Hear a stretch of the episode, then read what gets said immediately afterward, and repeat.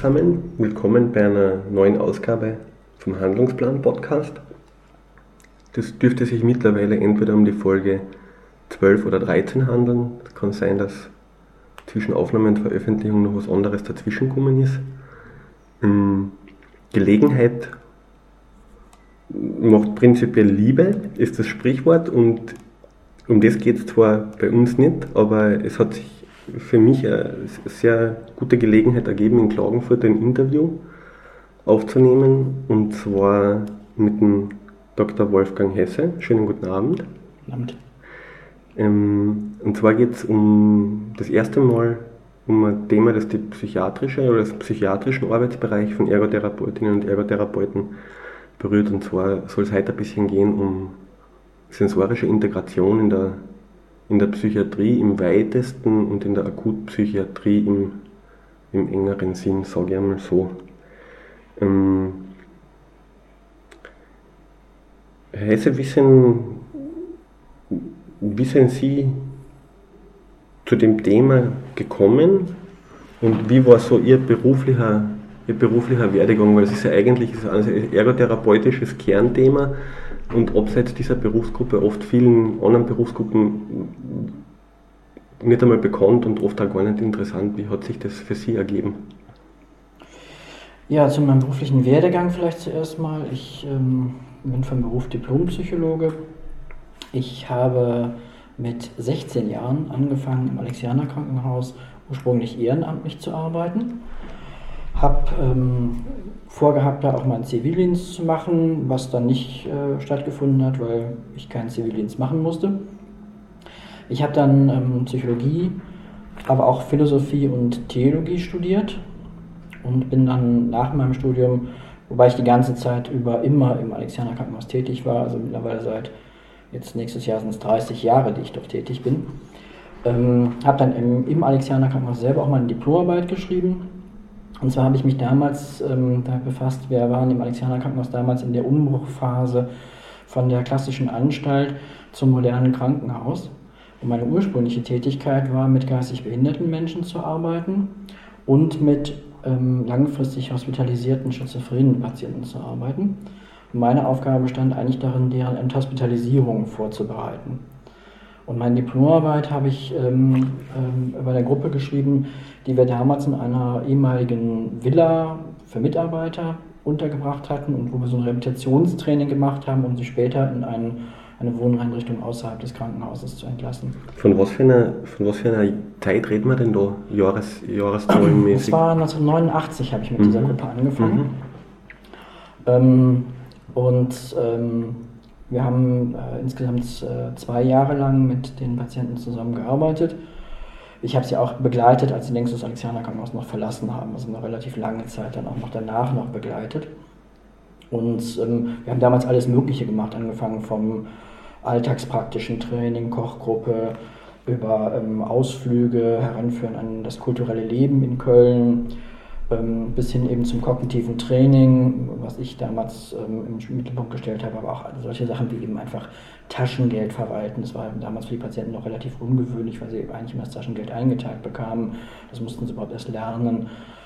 Öffentliche Verkehrsmittel benutzen, einen Fahrplan lesen, sich überlegen, wo kann man äh, Angebote ausnutzen. All solche Dinge, das äh, mussten die Leute erst lernen. Und das waren überwiegend Patienten, ähm, die bis dahin ähm, über 20 Jahre schon im Alexianer Krankenhaus wohnten, der längste 38 Jahre. Also wirklich langfristig hospitalisierte Patienten, mit denen wir damals gearbeitet mhm. haben. Und ähm, danach, ähm, nachdem ich mein Diplom mitgeschrieben habe, bin ich dann aber auf den Akutbereich gewechselt und habe meinen Schwerpunkt aber immer darauf gesetzt, Psychotherapie mit schizophrenen Patienten zu machen. Also ähm, die darauf folgenden zehn Jahre und habe darüber dann auch letztendlich im Alexianer Krankenhaus auch meine Doktorarbeit geschrieben wobei es mir da ähm, nicht um die ähm, Psychotherapie im engeren Sinne ging, sondern mehr um die ähm, entsprechend sozial-kognitiven Vorstellungen, die die Patienten haben, also um so grundlegende Dinge, die eigentlich eine Voraussetzung dafür sind, dass man mit denen Psychotherapie machen kann.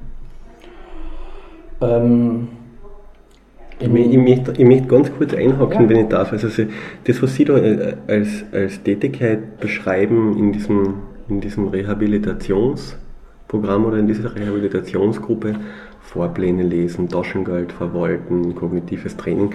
Das sind ja alles so, zumindest in Österreich, ganz, ganz klassische, tief verwurzelte ergotherapeutische Arbeitsbereiche.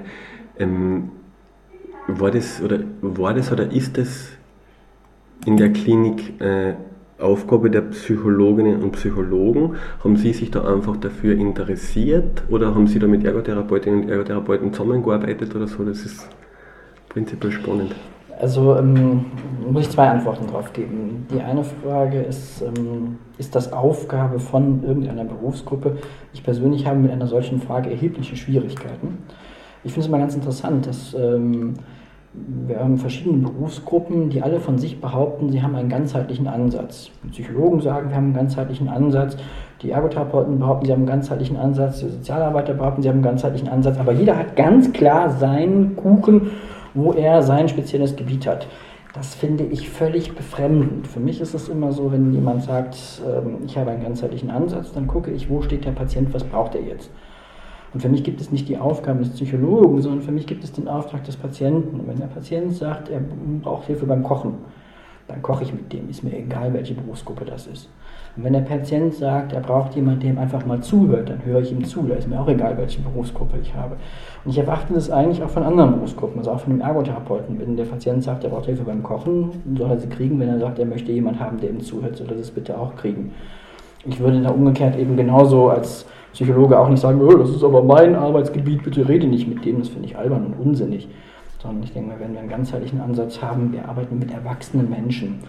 Und das sind nun mal einfach, die haben nicht losgelöste Probleme, sondern das sind einfach Menschen, die in ihrer Situation bestimmte Aufträge verteilen und die sich in ihrer Situation eben bestimmte Menschen aussuchen, die mit ihnen bestimmte Dinge erledigen. Und wenn mich jemand anspricht auf einem bestimmten Bereich, wo er von mir Hilfe haben will, dann kriegt er die auch. Und das finde ich passend. Grundsätzlich damals war es sicherlich so, dass ähm, viele Berufsgruppen, ähm, die jetzt klassischerweise in der Psychiatrie solche Aufgaben übernehmen, gab es damals in Deutschland nicht oder wir haben sie nicht bekommen. Ja, also für ähm, äh, so chroninfizierte Patienten ähm, Ergotherapeuten zu bekommen, war damals wahnsinnig schwierig. Ähm, die Ergotherapeuten konnten sich zu dem Zeitpunkt in Deutschland die Stellen aussuchen und die wären nicht bereit gewesen, mit so einem Klientel zu arbeiten. Das gleiche gilt für Musiktherapeuten, das gleiche gilt für Sozialarbeiter, die haben sie da praktisch gar nicht bekommen.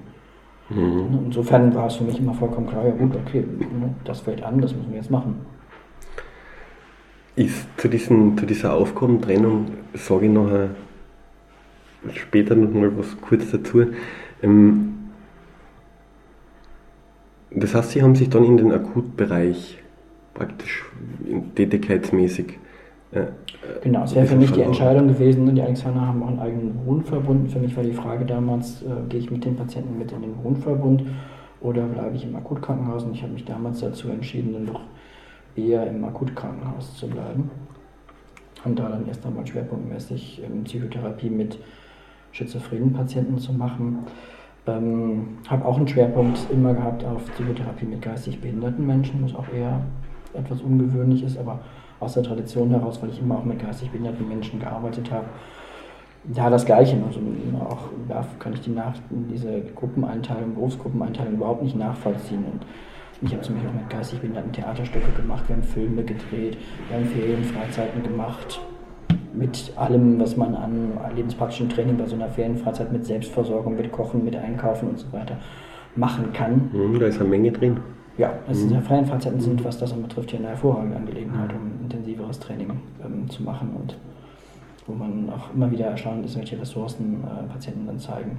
Also gerade auch mit dieser Rehabilitationsgruppe, das äh, kurz bevor wir sie in eine neue Wohneinrichtung verlegt haben, bevor wir uns von ihnen verabschiedet haben, haben wir auch mal, mal ähm, zwei Wochen in der Eifel gemacht und mhm. auch da nochmal die Gelegenheit genutzt, ähm, Film zu drehen. Das war ganz lustig.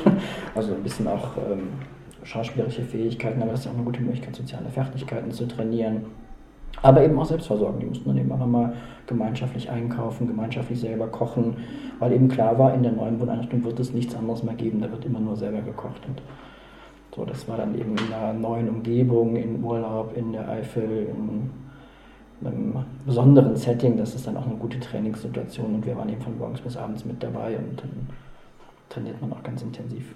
Ja, das hört sich für mich als eine sehr lebens- oder sehr, sehr alltagspraktische Vorbereitung auf das Kommende und auch mit einem Zeitrahmen, wo man sich auch darauf einstellen kann, wenn man sagt, zwei Wochen lang übt man praktisch schon das, was man dann brauchen wird, ist diese, diese Arbeitsphilosophie, ist das prinzipiell etwas, weil Sie dem Haus ja, so wie Sie sagen, schon sehr lange verbunden sind, ist das etwas, was das Haus Ihnen auch prinzipiell von Anfang an ermöglicht hat oder war das ein bisschen etwas, was man sich erkämpfen musste? Bei mir ist, mein, mein, mein Horizont ist da nicht so weit, aber in Österreich ist mir, wäre mir jetzt so aktuell nichts derartiges mhm. bekannt. Also ähm, das Haus hatte eine eigene Geschichte, weil wir ähm, ein Haus sind, was vom Alexianerorden getragen wird. Und ähm, zum damaligen Zeitpunkt gab es noch, noch einige jüngere Ordensbrüder, die auch noch sehr aktiv waren und die selber auch Freizeit mit geistig Behinderten mitgemacht haben und Wandertage veranstaltet haben und ähnliches, Spieler, Nachmittage und so weiter, die da sehr aktiv waren und ähm, die insofern das auch immer mit unterstützt haben und ähm, über die wir auch gute Verbindungen hatten. Also diese Ferienfreizeiten haben wir zum Beispiel das katholische Bildungswerk auch mit unterstützen lassen. Also diese Filme sind immer auch ein, ein Akt der katholischen Bildung gewesen. Ähm, es ist sicherlich grundsätzlich äh, von der Organisationssache her wichtig gewesen, dass der Orden auch mit dahinter stand, äh, weil das eben entsprechend äh, sehr aufwendig ist. Und später, als ich dann eben meinen Doktor hatte, hat man mir dann schon auch gesagt, also hm, Ferienfreizeiten, lass das bitte mal, weil man muss dann so viel Freizeitausgleich nehmen, dass man erstmal in sechs Wochen fehlt und zwei Wochen weg gewesen ist. Und das ist nicht finanzierbar letztendlich, das muss man dann aber schon zugeben. Ähm, was mir bei den Ordensleuten immer sehr, sehr aufgefallen ist und was ich von denen sehr stark gelernt habe. Die unterscheiden sich von normalen Mitarbeitern dadurch, dass sie rund um die Uhr da sind, dass sie im gleichen Haus wohnen und dass sie jeden Tag da sind. Die haben immer einen Tag in der Woche frei, aber grundsätzlich ist das kein Wochenendtag, das heißt, sie sind auch am Wochenende. Die leben mit diesen Menschen. Und ähm, für mich war das immer sehr beeindruckend, wenn man den Vergleich sah. Es war immer für die äh, Bewohner, die wir damals hatten, klar, dass das ihre Ansprechpartner sind. Weil es einfach mhm. einen riesen Unterschied macht, ob jemand, der morgens in der Frühschicht schon mit dabei war, nachmittags noch weiß, was morgens passiert ist. Ne, denn das Typische ist ja, wir haben eine Frühschicht und äh, die kriegt den Morgenskonflikt mit und dann gibt es eine Übergabe und dann kommt die Nachmittagsschicht und die weiß höchstens ein Drittel. Und die typische Situation ist, wir haben Therapeuten, die sehen die Patienten eineinhalb Stunden, vielleicht zwei Stunden, mehr nicht. Pro Tag oder pro Woche? Pro Tag. Pro Tag. Mhm. So, und was, was mhm. Rest immer passiert, ne? wir haben ja immer dieses äh, Stunden aufgeteilt. Und ich fand dieses mit den Patienten von morgens, mit gemeinsamem Frühstück über das Mittagessen bis zum Abendessen hin schon sehr beeindruckend, weil die den, den Lebensrhythmus dieser Menschen mitbekommen haben und dann natürlich eine ganz andere Einstellung dazu haben. Mhm. Einer der Patienten hatte mal zu einem dieser Ordensbrüder, die da sehr engagiert waren, gesagt, Überleg dir das genau, ob du in den Orden eintrittst, weil das heißt ein Leben lang geschlossen. ja, darauf wollte ich hinaus.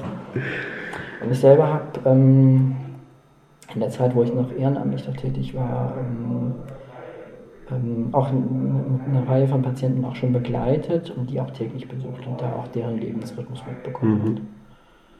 Also auch äh, geguckt, wie sehen die das? Also mich nicht ins Pflegezimmer gesetzt, sondern mit denen in den Raucherraum gesetzt. Ne? Und wie sieht die Welt vom Raucherraum aus aus? Das ist eine ganz andere Perspektive. Mhm. Von der Belastung her haben Sie das, wenn Sie so eng, so eigentlich lang, längere Zeit engen Kontakt haben, war das für Sie zwischendurch von der Belastung her, wie war das für Sie?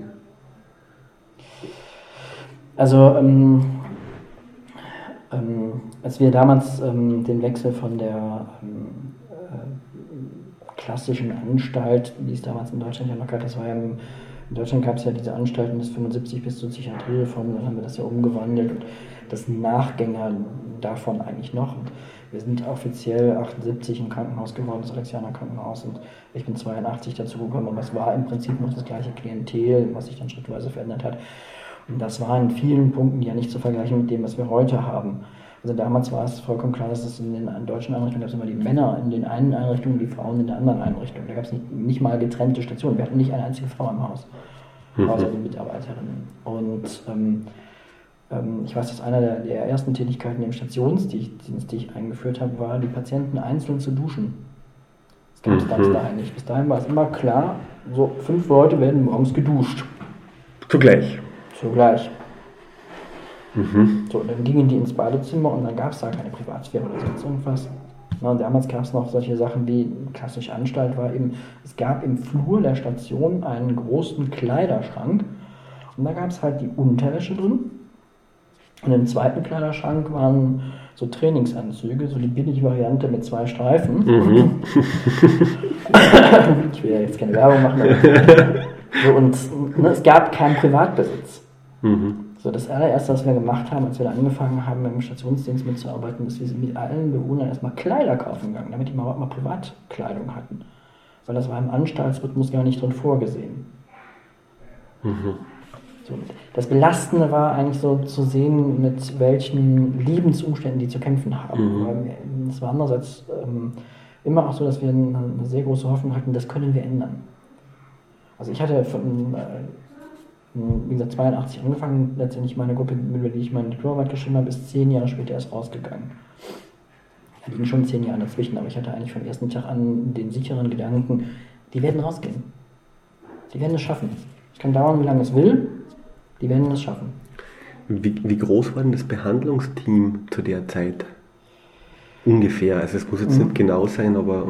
Das Behandlungsteam war vergleichsweise klein. Also es gab, ähm, als ich angefangen habe, Stationen, wo tatsächlich nur ein oder zwei Leute gearbeitet haben.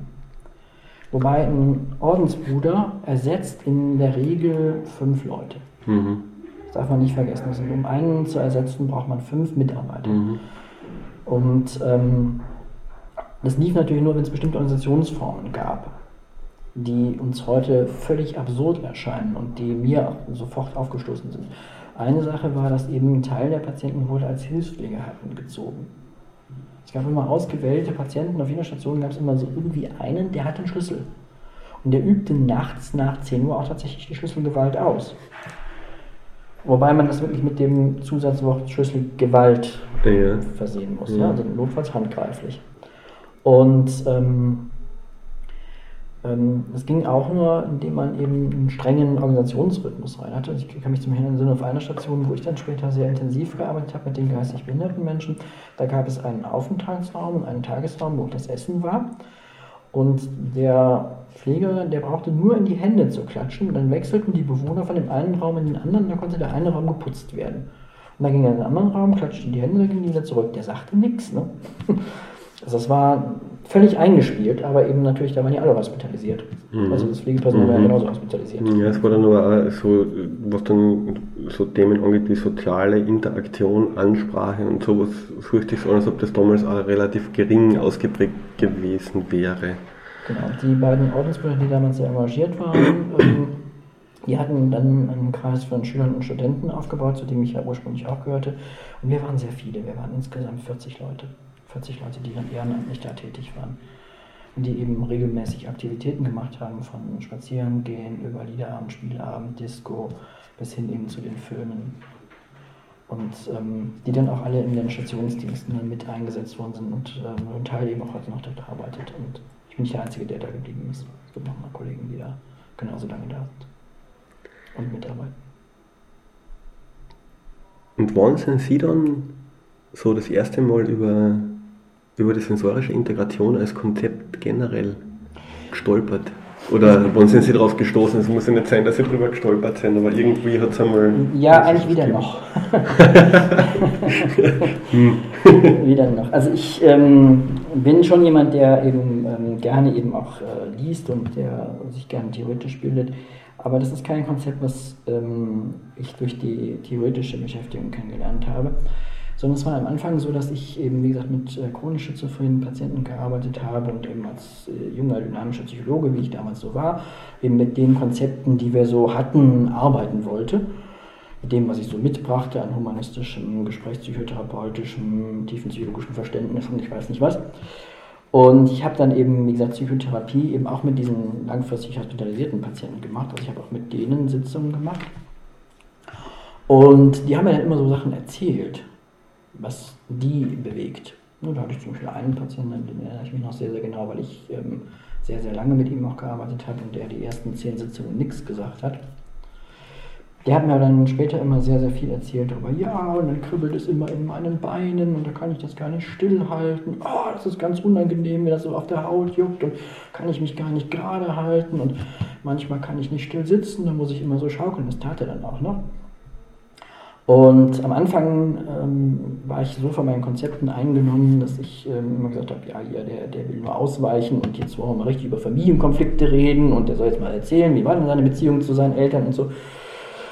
Und ähm, wie weit sind Sie mit dem Ansatz gekommen? Ja, schon sehr weit. Also das ähm, ist gar nicht so, dass das äh, ähm, jetzt völliger Unsinn war. Ja. Ähm, nur, also ich denke mir, dass ich äh, mit dem psychologischen Ansatz eben ein, schon ein gewichtiges Verständnis von den Familienkonflikten äh, hatte, die letztendlich zum Ausbruch der Psychose bei ihm geführt hatten. Das war schon so. Und ähm, wir sind später eben, was äh, die Familienarbeit anbekommt, sehr, sehr weit gekommen, ähm, weil wir zusammen zu ihm dann zu seinen Angehörigen gefahren sind. Ich habe die Eltern kennengelernt, also der Vater lebte noch, äh, die Mutter nicht mehr. Ich habe die Schwester kennengelernt, ich habe die in Siegen besucht und ich bin da häufiger gewesen. Wir haben die eingeladen, auch gerade als wir angefangen haben mit dem Hospitalisierungsarbeit, haben wir sowieso sehr viel Angehörigenarbeit gemacht, weil wir von vornherein sichern wollten, dass die uns da nicht querschießen und nicht sagen, ja, der muss aber im Krankenhaus bleiben. Also da haben wir von vornherein geguckt, dass wir die auch mit ins Boot holen. Dann haben wir schon gemerkt, welche Konflikte da eben auch mit einer Rolle spielen. Insofern, das war ja nicht falsch. Das Problem war nur, dass ich das, was er mir sagen wollte, nicht hören wollte. Und das hat eine ganze Zeit lang gedauert. Aber er war da ganz eisern und hat mir das immer wieder gesagt. Und wenn man jetzt oft genug sagt, so beim fünften Mal begreife ich es dann auch, dass da möglicherweise was dran sein könnte. Zumal auch andere Patienten es mir dann eben erzählt haben und mir immer wieder deutlich gemacht haben. Und dann habe ich irgendwann mal kapiert, hm, da ist ja vielleicht doch mehr dran als. Und ähm, ich habe dann selber angefangen, ähm, also für den Patienten zum Beispiel einen Schaukelstuhl besorgt, weil er eben zum Beispiel nicht still sitzen konnte. Der stand immer, der sehr groß war, 1,98 Meter groß und der stand immer so vom, vom Pflegezimmer und tippelte dann so vom einen Bein auf dem anderen und tippte immer so mit den Händen hinterm Rücken gegen die Wand, weil er sich permanent schaukeln musste. Und dann sagten die Kollegen immer, oh ja, der ist ganz nervös, hoffentlich wird er nicht psychotisch.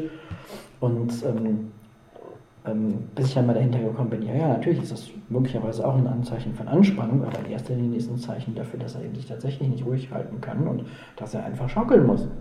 Und das tat er auch in seinem Zimmer. Und er schaukelte wirklich so stark, der hatte sein Zimmer im Erdgeschoss und wir hatten das Büro in der zweiten Etage. Und wenn der auf seinem Bett saß, dann hörte man da oben an der zweiten Etage so ein merkwürdiges dass man dachte, hat der Damenbesuch? Was macht der da?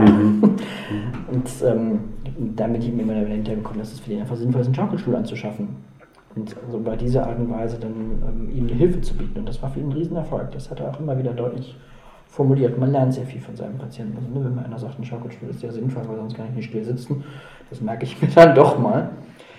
Ähm, ich habe ähm, immer mit ähm, den Berufsgruppengrenzen das nicht so gehabt, habe dann auch, ähm, als wir endlich Ergotherapeuten hatten, angefangen mit denen zusammenzuarbeiten. Wir hatten dann eine Kollegin, Gott sei Dank, die Gabriele Königer, die ähm, ihrerseits diese SI-Ausbildung gemacht hat, weil sie plante, danach irgendwann in der eigenen Praxis tätig zu sein und möglicherweise dann eher mit Kindern zu arbeiten.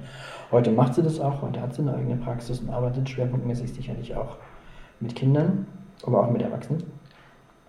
Und ähm, die hat dann eben, als sie diese SI-Ausbildung für sich eigentlich gemacht hat, dann gemerkt, ja, vielleicht können meine Patienten davon auch profitieren. Und hat dann angefangen, einzelne SI-Angebote mit den Patienten selber zusammen zusammenzustellen ähm, angefangen von einer Hängematte, Schaukelstuhl sowieso, über ein Bällchenbad, was wir dann damals angeschafft haben. Und ähm, wir sind darüber ins Gespräch gekommen, eigentlich weil wir uns über einen Patienten auseinandergesetzt hatten, wo es eigentlich ein Missverständnis zwischen uns gab.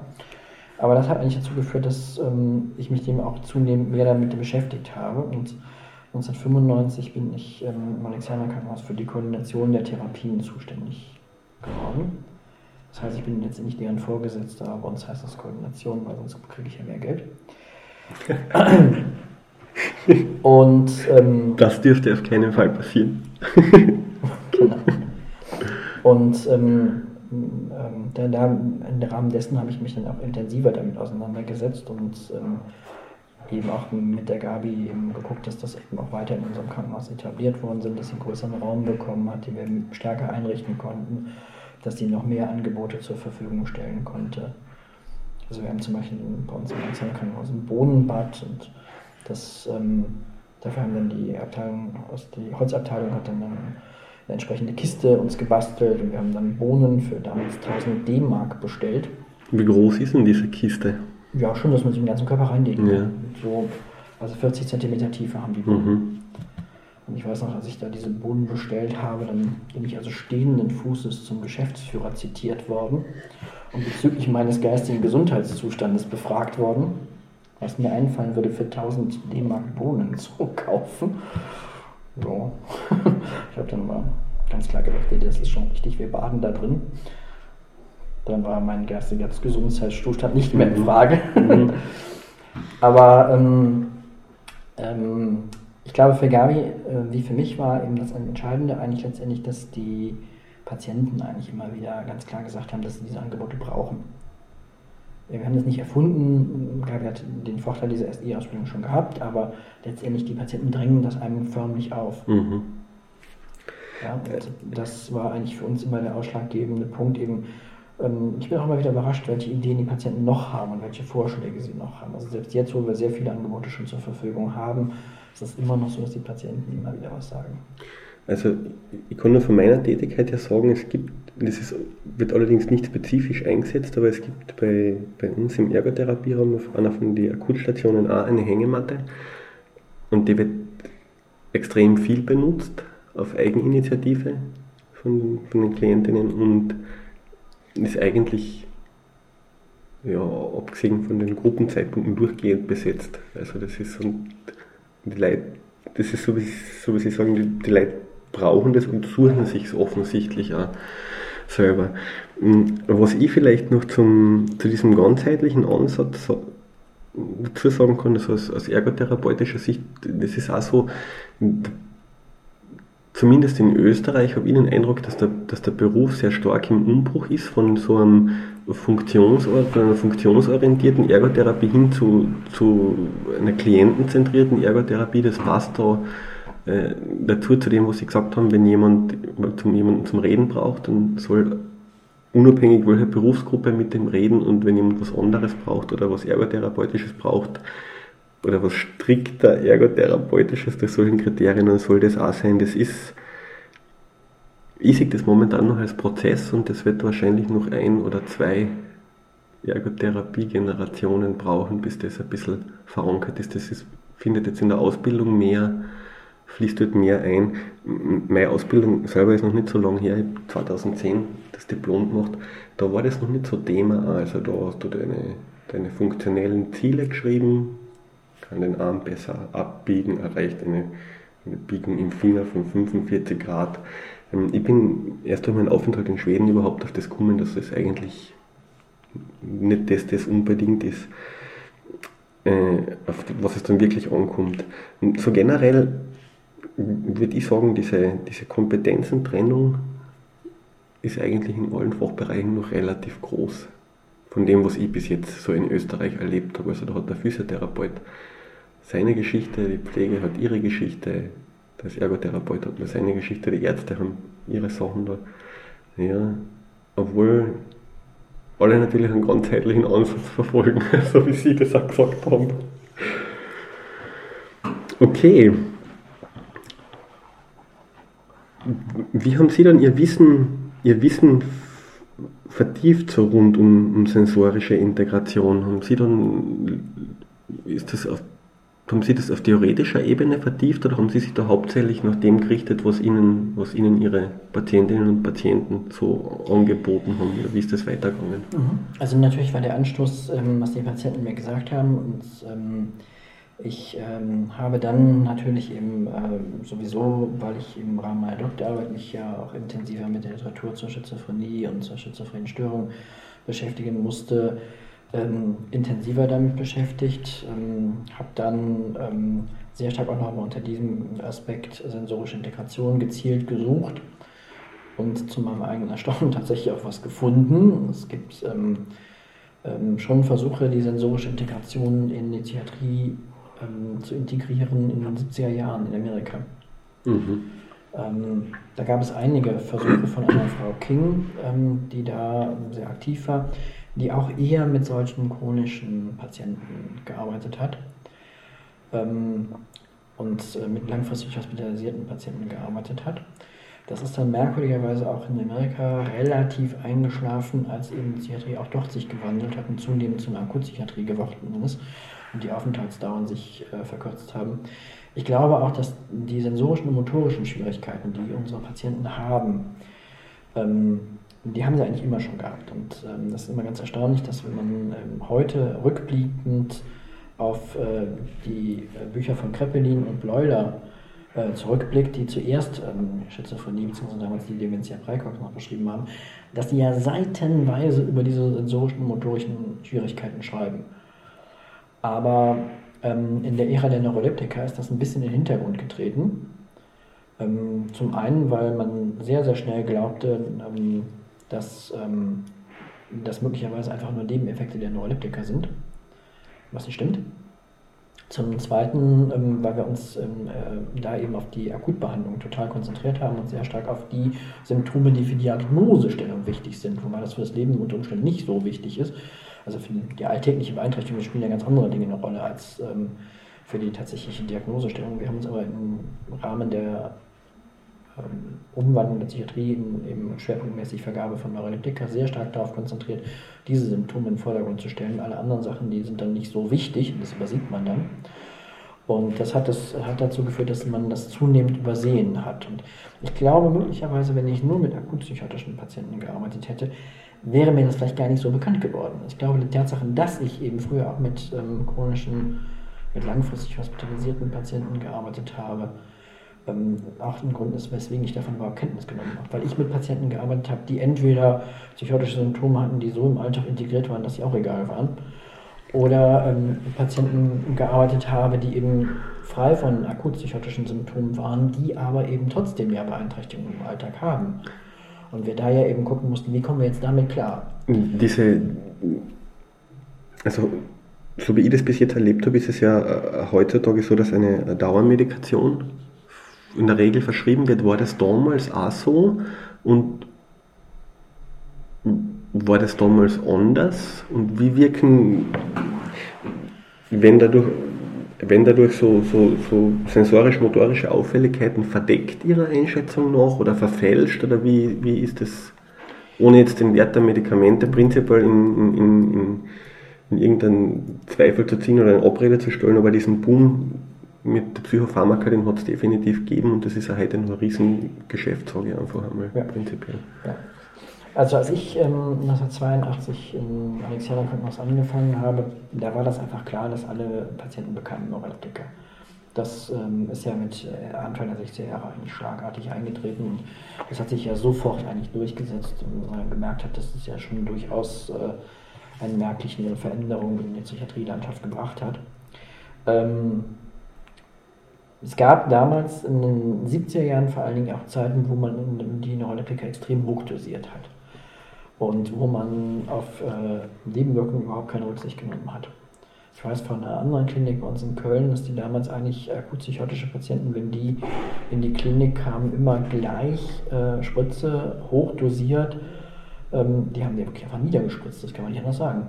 Ähm, das würde man so heute auch nicht mehr tun. Also heute äh, stellen wir die Nebenwirkungen ja doch auch deutlicher in Rechnung und versuchen ja doch eher mit dem Patienten in der Compliance zu erreichen, was auch immer das sein mag, also eine kooperativere Beziehung anzugehen. Mhm. Und wenn es sich eben vermeiden lässt, fangen wir nicht gleich mit den dicken Klopsen an. Ähm, einfach weil wir ja auch wissen, dass eben die Medikamentennebenwirkungen sind so gravierend für die Patienten, dass das wiederum einer der Gründe ist, weswegen sie dann später eben überhaupt keinen, ähm, keinen Bezug mehr dazu haben, das weiter dauerhaft nehmen zu sollen. Und ähm, dann eben eine kooperative Beziehung nachträglich herzustellen, eben extrem schwer wird. Mhm. Ich glaube, dass eben gerade diese hochmedikamentöse Phase, das war eher Ende der 70er Jahre bei uns in, in Deutschland, ähm, schon, das klang so Anfang der 80er Jahre eigentlich schon ab. Ähm, da war das einfach so, dass man so viele Nebenwirkungen hatte, dass ähm, man, man, sich gar keine Gedanken mehr darüber machen konnte, dass es dann eben auch noch was anderes gibt. Und ähm, ähm, ich glaube auch, dass ähm, wir haben ja sowieso, wenn wir in der Klinik arbeiten, äh, einen falschen Blick auf die Patienten, weil wir ja immer nur die Patienten während der akuten Phase sehen. Ich persönlich ähm, habe für mich ähm, noch einen weiteren Vorteil, ähm, außer dass ich mit chronischen Patienten gearbeitet habe. Ich arbeite im Alexianer Krankenhaus und ich wohne in der Nähe. Und ähm, das hat zur Konsequenz, dass ich Menschen schon kenne, wenn sie, bevor sie bei uns ins Krankenhaus kommen. Ja, also vom Segen von der Straße, vom Einkaufen. Mhm. Ja, als einfaches Beispiel, ähm, in meiner Abiturklasse waren über 100 Schüler und rein statistisch betrachtet muss da logischerweise einer dabei sein, der zufrieden wird. Und ich kann die drei Stufen über mir und die fünf Stufen unter mir jeweils denjenigen benennen, der es ist. Ich kenne den. Und ich kenne den aus den Zeiten, wo er noch nicht psychotisch war. Und das ist das eigentlich Interessante dabei. Das heißt, ich habe eine Vorstellung davon, wie sind die eigentlich normal? Also wie sind sie, wenn sie nicht psychotisch sind? Mhm. So, das finde ich immer, das ist ja ein blöder Blick, wenn man die Patienten eigentlich nur sieht, während sie akut psychotisch sind und dann eigentlich immer denkt, ja, der ist, ich weiß nicht, der wird immer so ähnlich sein und sich überhaupt gar nicht vorstellen kann, dass das mal mein Nachbar, mein Freund, mein Partner oder sonst irgendwas gewesen sein könnte und dass der auch wieder so wird. Das kann man sich ja auch nicht vorstellen, mhm. was ja der Fall ja, der, ist. Ne? Der Blick geht ihm, geht ihm wenn, man, wenn man nur im klinischen Setting ist, sicher relativ leicht verloren. Also das kann ich aus eigener Erfahrung sagen, glaube ich, ja, mittlerweile, wie, das dann, wie sich das in der Außenwelt abspielt. Mhm. Und das, nur das bringt ja auch so einen anderen Blick mit sich. Und die Frage, woran merkt man das gegebenenfalls? Und woran man hätte man es sehen können, wenn man es hätte sehen können? Das ist eine ganz interessante Frage eigentlich. Sie haben vorher gesagt, dass das in Amerika dann ein bisschen eingeschlafen ist. Ja. Seit wann wird denn oder wie ist denn da die Situation in Deutschland? Äh, ist das Alexianer Krankenhaus eines der wenigen, oder die sensorische Integration im, im, psychiatrischen Bereich einsetzt? Verbreitet sich das zusehends und wann hat das eigentlich angefangen und wie ist da die, wie ist da die Entwicklung passiert, sagen wir mal, bis heute? Ja, also ähm, äh, wir haben ähm, 19, ähm, 94 oder 95 damit angefangen. Die Gabriele, Gabriele Königer, die Kollegin, ähm, hat Sachen aufgebaut. Ähm, wir haben damals mit einer ähm, Ergotherapie-Schule zusammengearbeitet und da gab es eine Kollegin, die hat damals auch schon einen Aufsatz dazu veröffentlicht, die Beate Courtney-Lücke, ähm, in der Deutschen Ergotherapie-Zeitschrift. Und es gibt zwei weitere Kolleginnen, die nicht im Alexianer Krankenhaus arbeiten, mit denen wir vorher auch keinen Kontakt hatten, die Christiane Wölver und die Clara Schippers, die auch schon zu dem Zeitpunkt Veröffentlichungen gemacht hatten, auch in der Ergotherapie-Zeitschrift. Und ähm, wir selber haben ähm, 1989, ähm, ne, stimmt gar nicht, 98 so rum, ähm, ähm, einen Aufsatz veröffentlicht und zwar, als die Gabriele Königer ähm, dann tatsächlich in eine eigene Praxis gegangen ist, da haben wir dann nochmal zusammen überlegt, ja, hm, hoffentlich gilt das dann auch danach weiter, wenn du jetzt nicht mehr hier bist. Und dann habe ich sie dazu überredet, dann lass uns das doch mal irgendwie schriftlich festhalten und einen Aufsatz veröffentlichen. Weil, wenn wir das einmal publiziert haben, dann wird keiner mehr auf die Idee kommen, dass äh, im Alexianer Krankenhaus das Angebot nicht mehr gibt, was wir gerade publiziert haben. Wir haben also sozusagen auch ein wenig das Haus damit unter Druck gesetzt. Und ich war damals ziemlich überrascht. Also wir haben ähm, äh, uns dann eben zusammengesetzt. Äh, ich habe mit der Gabi dann ähm, ihr nochmal zugehört, was sie so denkt. Wir haben alles zusammengeschrieben, habe mich dann am Wochenende hingesetzt und den Aufsatz geschrieben und habe ihn dann Montag der Gabi vorgelegt und gefragt, bist du damit einverstanden? Und ich war dann ziemlich überrascht, wir waren einverstanden. Wir haben es dann zu der Ergotherapie-Zeitschrift geschickt und drei Tage später hatten wir die Antwort, das wird dann und dann gedruckt. Mhm. So kommentarlos wird dann, dann gedruckt. Da war ich schon ziemlich erstaunt, weil ich habe auch in anderen Zeitschriften Veröffentlichungen und die kriegt man immer erstmal wieder zurück und dann muss man irgendwas korrigieren und so. Da war ich also schon ziemlich baff und noch baffer war ich dann eben, als es dann veröffentlicht war. Dann sind uns die Leute in die Tür eingelaufen und haben uns dann immer wieder aufgefordert, ob wir dann nicht mal eine Veranstaltung dazu machen könnten, ob wir auf dem Ergotherapie-Kongress in Leipzig damals auftreten könnten. Und so waren wir überhaupt nicht darauf vorbereitet. Also mit so einer Reaktion hätte ich nicht gerechnet. damit, hat sich dann das, damit hat sich dann diese, dass der Druck aufs Krankenhaus, dann das Angebot zu erhalten, wahrscheinlich noch ein bisschen größer geworden, wenn es dann so ein öffentliches ja. oder berufspolitisches Interesse ergibt. Ja, ja super. Ja, und dann haben wir ähm, eine Nachfolgerin für die GB gesucht und haben dann ähm, als äh, spätere Nachfolgerin die Katharina Brünte gefunden, die mit mir sehr lange dann auch nochmal gemeinsam daran gearbeitet haben. Und wir haben auch zusammen eine Reihe von Studien sogar gemacht, ähm, um zu gucken, was bringt das jetzt eigentlich und wie nützlich ist das jetzt eigentlich und welche Schwierigkeiten haben schizophrene Patienten jetzt eigentlich auch im Detail. Also wir haben dann auch versucht, das wissenschaftlich herauszuarbeiten, haben das dann ja so weit gebracht, dass wir dann auch ein Buch darüber geschrieben haben, das ganz normal im Buchhandel veröffentlicht ist. Mhm. Wie groß ist denn, Sie haben gesagt, dass das jetzt, wird dieses Konzept jetzt rein in der Akutpsychiatrie? Also damit man das vielleicht, wenn, wenn ich Akutpsychiatrie sage, man ich jetzt eine geschlossene Station, Patientinnen und Klientinnen und Klienten im Unterbringungsgesetz, äh, oder wird das auch im, im, offenen stationären Bereich, was ja eigentlich auch noch Akutpsychiatrie ist, also auch bei uns, machen Sie da einen Unterschied oder wenn wir jetzt von Akutpsychiatrie reden, beziehen wir uns da auf offene und geschlossene Stationen zusammen? Okay, also ähm, ich fange mal andersrum an. Das Alexianer Krankenhaus ist heute jetzt ein modernes Fachkrankenhaus für ähm, Psychiatrie, Querstrich Psychotherapie. Und wir haben insgesamt ähm, 175 Betten, die sich auf neun Stationen plus eine Tagesklinik verteilen. Im Schnitt sind unsere Stationen also so 18 Betten groß. Und ähm, äh, grundsätzlich ähm, diese Einteilung ähm, akut und nicht akut gibt es im Deutschen so nicht. Ähm, wir haben im allgemeinpsychiatrischen Bereich eine Station, die wir geschützt führen, also wo die Tür zu ist. Wobei das nicht unbedingt so ist, dass ähm, das mit der Unterbringung, mit dem Unterbringungsbeschluss identisch ist. Das ist, also, das ist bei uns auch nicht so im Klinikum. Da kann man sehr wohl untergebracht sein, aber sich trotzdem auf einer offenen Station ja. befinden. Mhm. Und in Deutschland gibt es unterschiedliche Modelle. Wir haben das Modell einer geschützt geführten Station. Die Kollegen im Alexianer Krankenhaus in Aachen, die machen es anders die haben fakultativ geschlossene Stationen. Das heißt, die machen die Tür zu, wenn es notwendig ist.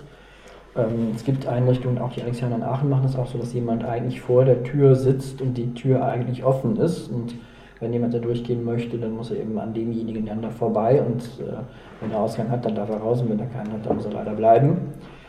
Ähm, also es gibt unterschiedliche Varianten, wie man das machen kann. Und bei uns im Alexander Krankenhaus ist es aber so, wir haben eine Station für den allgemeinpsychiatrischen Bereich, die geschützt geführt wird. Ähm, wir haben das Angebot zur sensorischen Integration ursprünglich für diese Patienten entwickelt. Hm, ich muss ganz kurz sagen, ist eine gemischtgeschlechtliche Station, also sind Männer und Frauen zusammen, ja, okay. Mhm. Ja. Ähm, wir haben das ursprünglich für diese Station entwickelt. Der Hintergrund damals war auch, dass ähm, wir mit der Ergotherapieabteilung ein bisschen weiter weg waren. Man musste dann immer aus dem einen Gebäude raus und ins andere wieder rein und dazwischen ist aber eine, ein kleiner Weg. Und ähm, da gab es dann immer Kollegen, ärztliche Kollegen vor allen Dingen, die dann gemeint haben, hm, die Patienten sind aber noch nicht therapiefähig. So, für mich ist das immer so eine Sache, wenn ich diesen Satz höre, dann sträuben sich mir die Haare. Und wenn sich mir die Haare sträuben, dann sträubt sich einiges. Ja, da sträubt sich eine Menge. ähm, ich glaube, dass es keine therapiefähigen Patienten gibt. Ich glaube, dass es therapiefähige Therapeuten gibt. Das ist allerdings nicht jeder Therapeut. Ja, wie würden Sie dann, wie würden Sie dann äh, therapiefähig auf Therapeutenebene? So, gerade in der Ergotherapie gibt es ja diesen klugen Grundsatz, wir holen den Patienten da ab, wo er steht. Und das heißt meines Erachtens nicht, der Patient muss zu meinem Konzept passen, sondern mein Konzept muss zu dem Patienten passen. Und ich muss ein Angebot finden, was für diesen Patienten passt. Und es kann nicht sein, dass ich sage, ja, der Patient ist nicht therapiefähig, was nichts anderes heißt, als der ist nicht fähig für mein Konzept. Wer ist der Depp? Ja, ich doch wohl, nicht der Patient. Ich möchte da kurz nachfragen, inwieweit schätzen denn Sie das ein, dass jetzt äh, Patientinnen und Patienten in einem hochakuten Geschehen diese Bedürfnisse äußern können, wo sie abgeholt werden können? Also ähm, ich brauche da nicht einzuschätzen. Ich habe erstens sehr, sehr grundlegende Erfahrungen. Die Frage ist eigentlich, ob wir es können. Muss man ganz klar sagen. Die Frage ist, ob wir uns auf die Patienten einstellen können. Ähm, ich fange mal ohne SI an. Ähm, einer meiner grundlegendsten Erfahrungen im Umgang mit schizophrenen Patienten ist folgender. Ich habe früher ähm, als Diplompsychologe immer äh, Praktikanten betreut, die sich auch mit langfristig hospitalisierten schizophrenen Patienten getroffen haben. Und ähm, ich habe das ähm, mit denen immer so verabredet, die kamen einmal in die Woche und haben dann Einzelsitzungen mit den Patienten gemacht und ich habe dann mit denen anschließend eine Supervisionsrunde gemacht. Und dann hatte ich dann immer sechs, sieben äh, Psychologiestudentinnen, meistens sind Frauen, ganz selten mein Mann, ähm, die dann eben eine oder zwei, in der Regel zwei Patienten dann betreut haben. Und das sah eigentlich in der Regel immer gleich aus. Nämlich die jungen, dynamischen, meistens auch recht hübschen Studentinnen gehen dann zu ihrem Patienten und sagen, ja, ich möchte mit einem Einzelgespräch führen. Und was passiert? Der Patient legt sich ins Bett, am besten noch mit dem Gesicht zur Wand. Und die Decke über den Kopf. Genau. So, dann kommen die Patientinnen, äh, die Studentinnen, Entschuldigung, Patientinnen, nee, nee, das sind die Studentinnen, kommen dann zu mir und man hat ja manchmal Schwierigkeiten, das zuordnen. so, dann kommen die zu mir in die Supervision und dann kommen die üblichen Diskussionen, ja, vielleicht kann der ja nicht, vielleicht ist der ja nicht therapiefähig. Äh, kann ich schon kotzen, ne? So, und dann, dann, dann fange ich dann an, mit denen darüber zu sprechen. Ja, aber stellen Sie sich denn vor, wie ist das denn für so einen jungen Mann? Und dann sagen, ja, aber der doch nicht. Der ist doch schizophren und der hat eine schwere Krankheit und überhaupt 30 Jahre in der Psychiatrie, armer Kerl. So, das ist für mich ähm, eine Form von negativer Gegenübertragung. So, ne, und eine Form von tödlichem Mitleid. So, ne, der arme Kranke, der kann ja nicht. Ne? So, wir sprechen dem aber schlichtweg das Frontalhirn ab. Ne? Das ist natürlich völliger Unsinn. Meistens muss ich dann diese Studentin immer so ein bisschen provozieren. Dann kommt dann so die übliche Frage, so stellen Sie sich mal vor, wie wäre das denn für Sie, wenn Sie als Mann, so Mitte 60, dann kommt da so eine nette 23-Jährige, wie würden Sie sich denn da fühlen? So, und dann lassen die ja meistens die Katze aus dem Sack und sagen, ja, aber der doch nicht. Manchmal muss man dann nachhelfen und sagen so, ja, was glauben Sie denn, was dann nachts in den Betten passiert? Was mhm. glauben Sie denn, was die nachts machen? Und die Erfahrung, die ich gemacht habe, und das ist mir wirklich sehr, sehr oft passiert, die erstaunliche Erfahrung, die man dann macht, beim nächsten Mal, wenn die Studentinnen zu den Patienten reingehen, dann steht er sofort auf und kommt mit. Irgendetwas an der Haltung der Studenten verändert sich. Und das Merkwürdige ist, die Patienten spüren das. Mhm. Ja, ich glaube, dass Carl Rogers mit dieser Idee, so ne, die therapeutische Grundhaltung ist entscheidend für die Therapie. Gerade bei Schizophrenen ausgesprochen recht hat. Die spüren genau, welche Haltung wir haben. Ob wir sie ernst nehmen, ob wir sie als Menschen nehmen oder ob wir sie als arme, kranke Irren nehmen. Mhm. Das spüren die sehr, sehr genau. Und wenn sie auf die zugehen, so dass sie damit in ihrer Haltung klar und deutlich machen, ich nehme dich als Mensch ernst und mir sind deine Bedürfnisse wichtig, dann ist meine Erfahrung einfach, dann kriege ich das auch zu hören, was Bedürfnisse das sind. Das sagen die mir dann. Mhm. mhm. Also das ist. Ja, ich, ich gebe ehrlich zu, ich hatte am Anfang selber Bedenken. Ich hatte mal zum Beispiel einen Patienten, den wollte ich für meine Doktorarbeit untersuchen und der war auf der Station eigentlich ziemlich bekannt dafür, dass der wirklich nur Schizo babbelte, wie wir das damals nannten. Das heißt, er redete wirklich nur zerfahrenes Zeugs, wo man wirklich also nichts dann Sinnvolles entdecken konnte. Und ähm, so man hatte nicht das Gefühl, dass drei zusammenhängende Sätze kommen. So, und eine ganze Menge von Neologismen und so. Also ich, ich habe nichts verstanden. Ne? Und dann habe ich mir aber dazu entschlossen, doch davon, das machst du jetzt. Trau dich und der wird schon irgendwie machen. Und ich war völlig verblüfft, dass das einer der wirklich ergiebigsten Gespräche während der Untersuchung zu meiner Doktorarbeit war. Ich habe ähm, zwei Termine extra mit dem gemacht, ähm, ganz außerhalb der Untersuchung, weil wir ganz vernünftig miteinander gesprochen haben. Hm. Also die Erfahrung, die ich gemacht habe, so im, im, im, weil Sie gesagt haben, therapeutische Grundhaltung, dass es für die, für die Patientinnen und Patienten oder für die Menschen, die im Akutbereich sind, dass es für die ganz, ganz essentiell und ganz wichtig ist, dass man, es sind oft nur Kleinigkeiten und die kann man dann entweder, wenn man unter Zeitdruck ist oder so, kann man die abwimmeln. Es, manchmal geht es auch nicht anders, aber man kann das also selbst wenn man das Bedürfnis momentan irgendwie nicht, nicht, wenn man da nicht die Zeit hat, das irgendwie zu bearbeiten, äh, kann man so ablehnen mit der Aussicht auf dann und dann kümmern wir uns drum. Oder wenn man die Zeit hat, kann man das, kann man sich gleich um das kümmern. Das wird, und das wird von, von den Menschen wahnsinnig stark honoriert, sage ich einmal, mhm. weil so Zeitdruck und Zeit für Gespräche und Zuwendung von Personal, also Ansprache ist eigentlich besser als Zuwendung. Also das kommt, das kommt extrem gut an. Das merke ich ja bei, bei Kolleginnen, äh, Kollegen im Pflegebereich und auch bei den Ärzten, wenn da dieses, was willst du mir jetzt sagen und ich nehme jetzt die Zeit und wenn es halt nur fünf Minuten sein, mehr sein können, ist halt so, aber das, das wird extrem gut angenommen. Also und das ist, glaube ich, also für mich selber so unabdingbarer ja, Vertrauensbaustein einfach für die Beziehung, weil sonst kriege ich die Leute nie dazu, dass sie zu mir kommen wollen, sagen wir mal so. Von dem her. Mhm. Ja, interessant. Gut, und ähm, neben dieser Frage der Einstellung, der Haltung, wo ich glaube, ne, dass eben, ne, das, was wir lernen müssen, ist ja, wenn wir mit ähm, akutpsychotischen Patienten arbeiten, dann müssen wir die vielen Signale, die die Patienten aussenden, eben wahrnehmen und dürfen uns nicht nur auf die verbalen Botschaften alleine verlassen. Das ist tatsächlich ein Lernprozess, den wir selber auch durchmachen. Aber wenn wir das machen, dann drücken die ihre Bedürfnisse sehr, sehr deutlich aus. Und der zweite Punkt für mich selber ist natürlich einfach, wir haben dieses Angebot für die sensorische Integration für die Patienten etabliert und im Durchschnitt ähm, starten die Patienten bei uns am dritten Tag. Mhm. Und ähm, wenn man das sich im Klinikalltag übersetzt. Normalerweise ist es ja so, am ersten Tag werden sie aufgenommen und gerade auf den geschützt geführten Stationen ist es ja in der Regel so eine Aufnahme immer erst nach 18 Uhr, wenn kein Therapeut mehr da ist. Man weiß nicht warum, die Patienten kommen immer erst nach 18 Uhr. Gut, okay, die meisten Schizophrenen stehen noch nicht so früh auf. Ähm, zweiter Tag ähm, ist dann erst das Gespräch mit dem tatsächlich behandelnden Arzt dann, der die Therapien anordnen kann. Von daher ist dritter Tag sehr schnell. Vor allen Dingen, wenn man berücksichtigt, dass da noch ein Wochenende dazwischen sein kann, dass es ja auch Freitag sein kann, wenn sie kommen, sodass es sowieso schon frühestens vierter Tag sein könnte. Dritter Tag mhm. im Durchschnitt ist sehr, sehr schnell.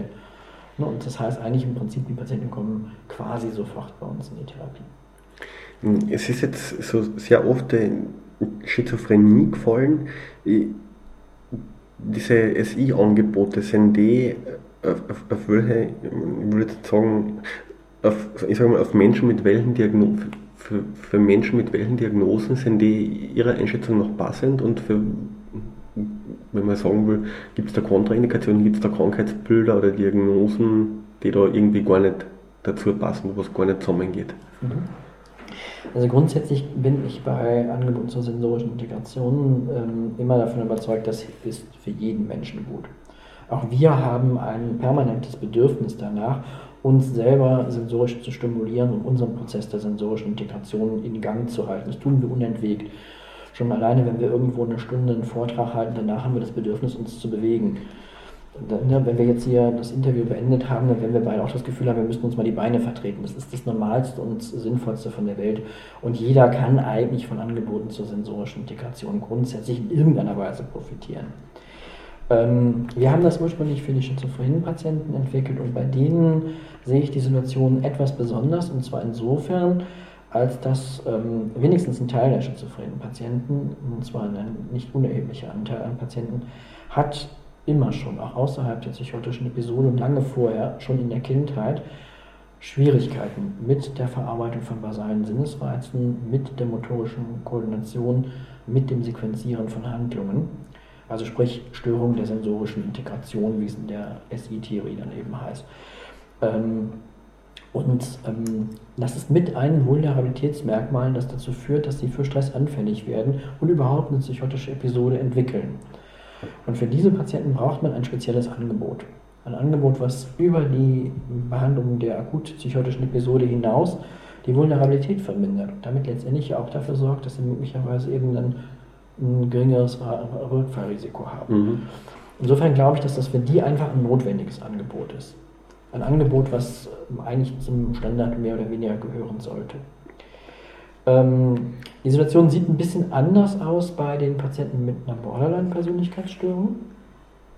Borderline-Persönlichkeitsstörungen ähm, sind ja eigentlich im Prinzip dadurch gekennzeichnet, dass sie im Wesentlichen Schwierigkeiten mit der Emotionsregulation haben. Das sind Menschen, die sehr, sehr stark Emotionen erleben, die schneller emotional reagieren und die ganz große Schwierigkeiten haben, sich wieder runter zu regulieren.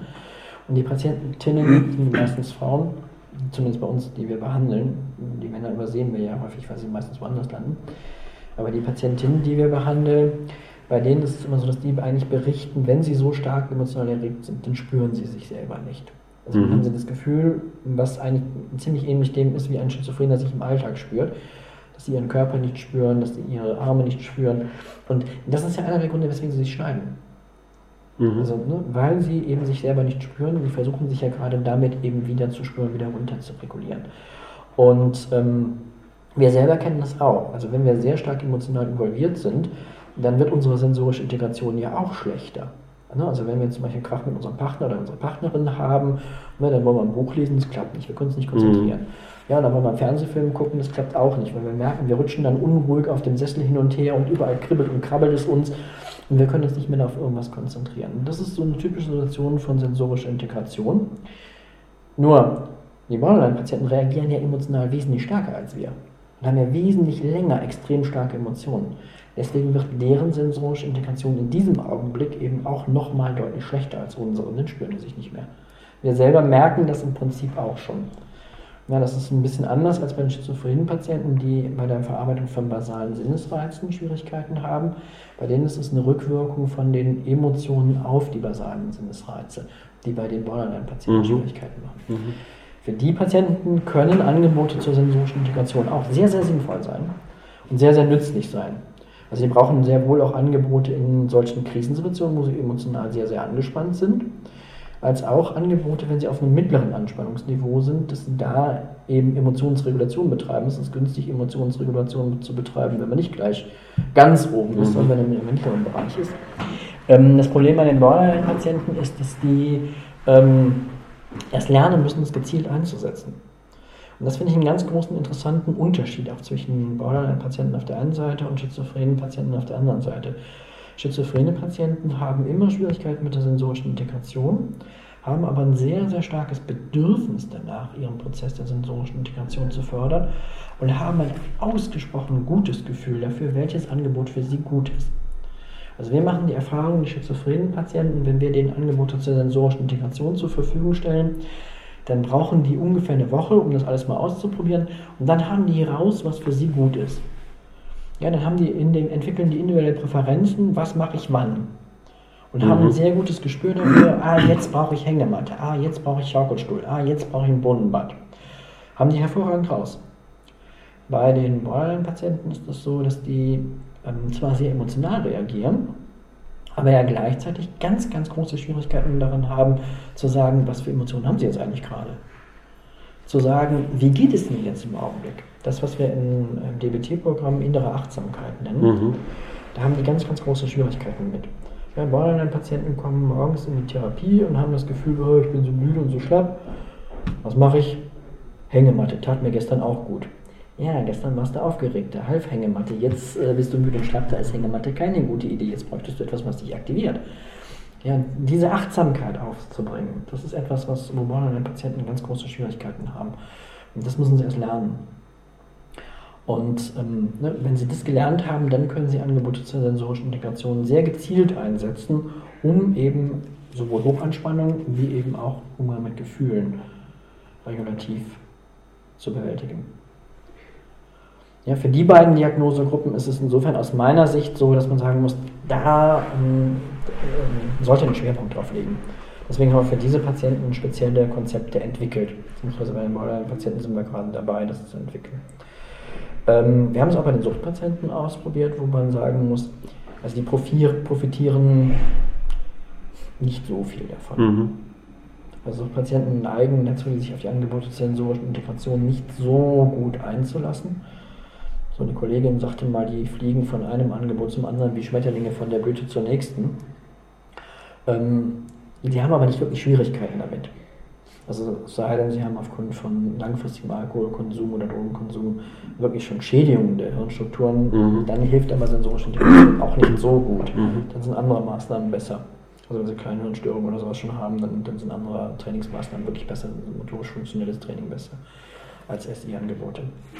Wir haben es ausprobiert mit ähm, manischen Patienten, die gleiche Erfahrung.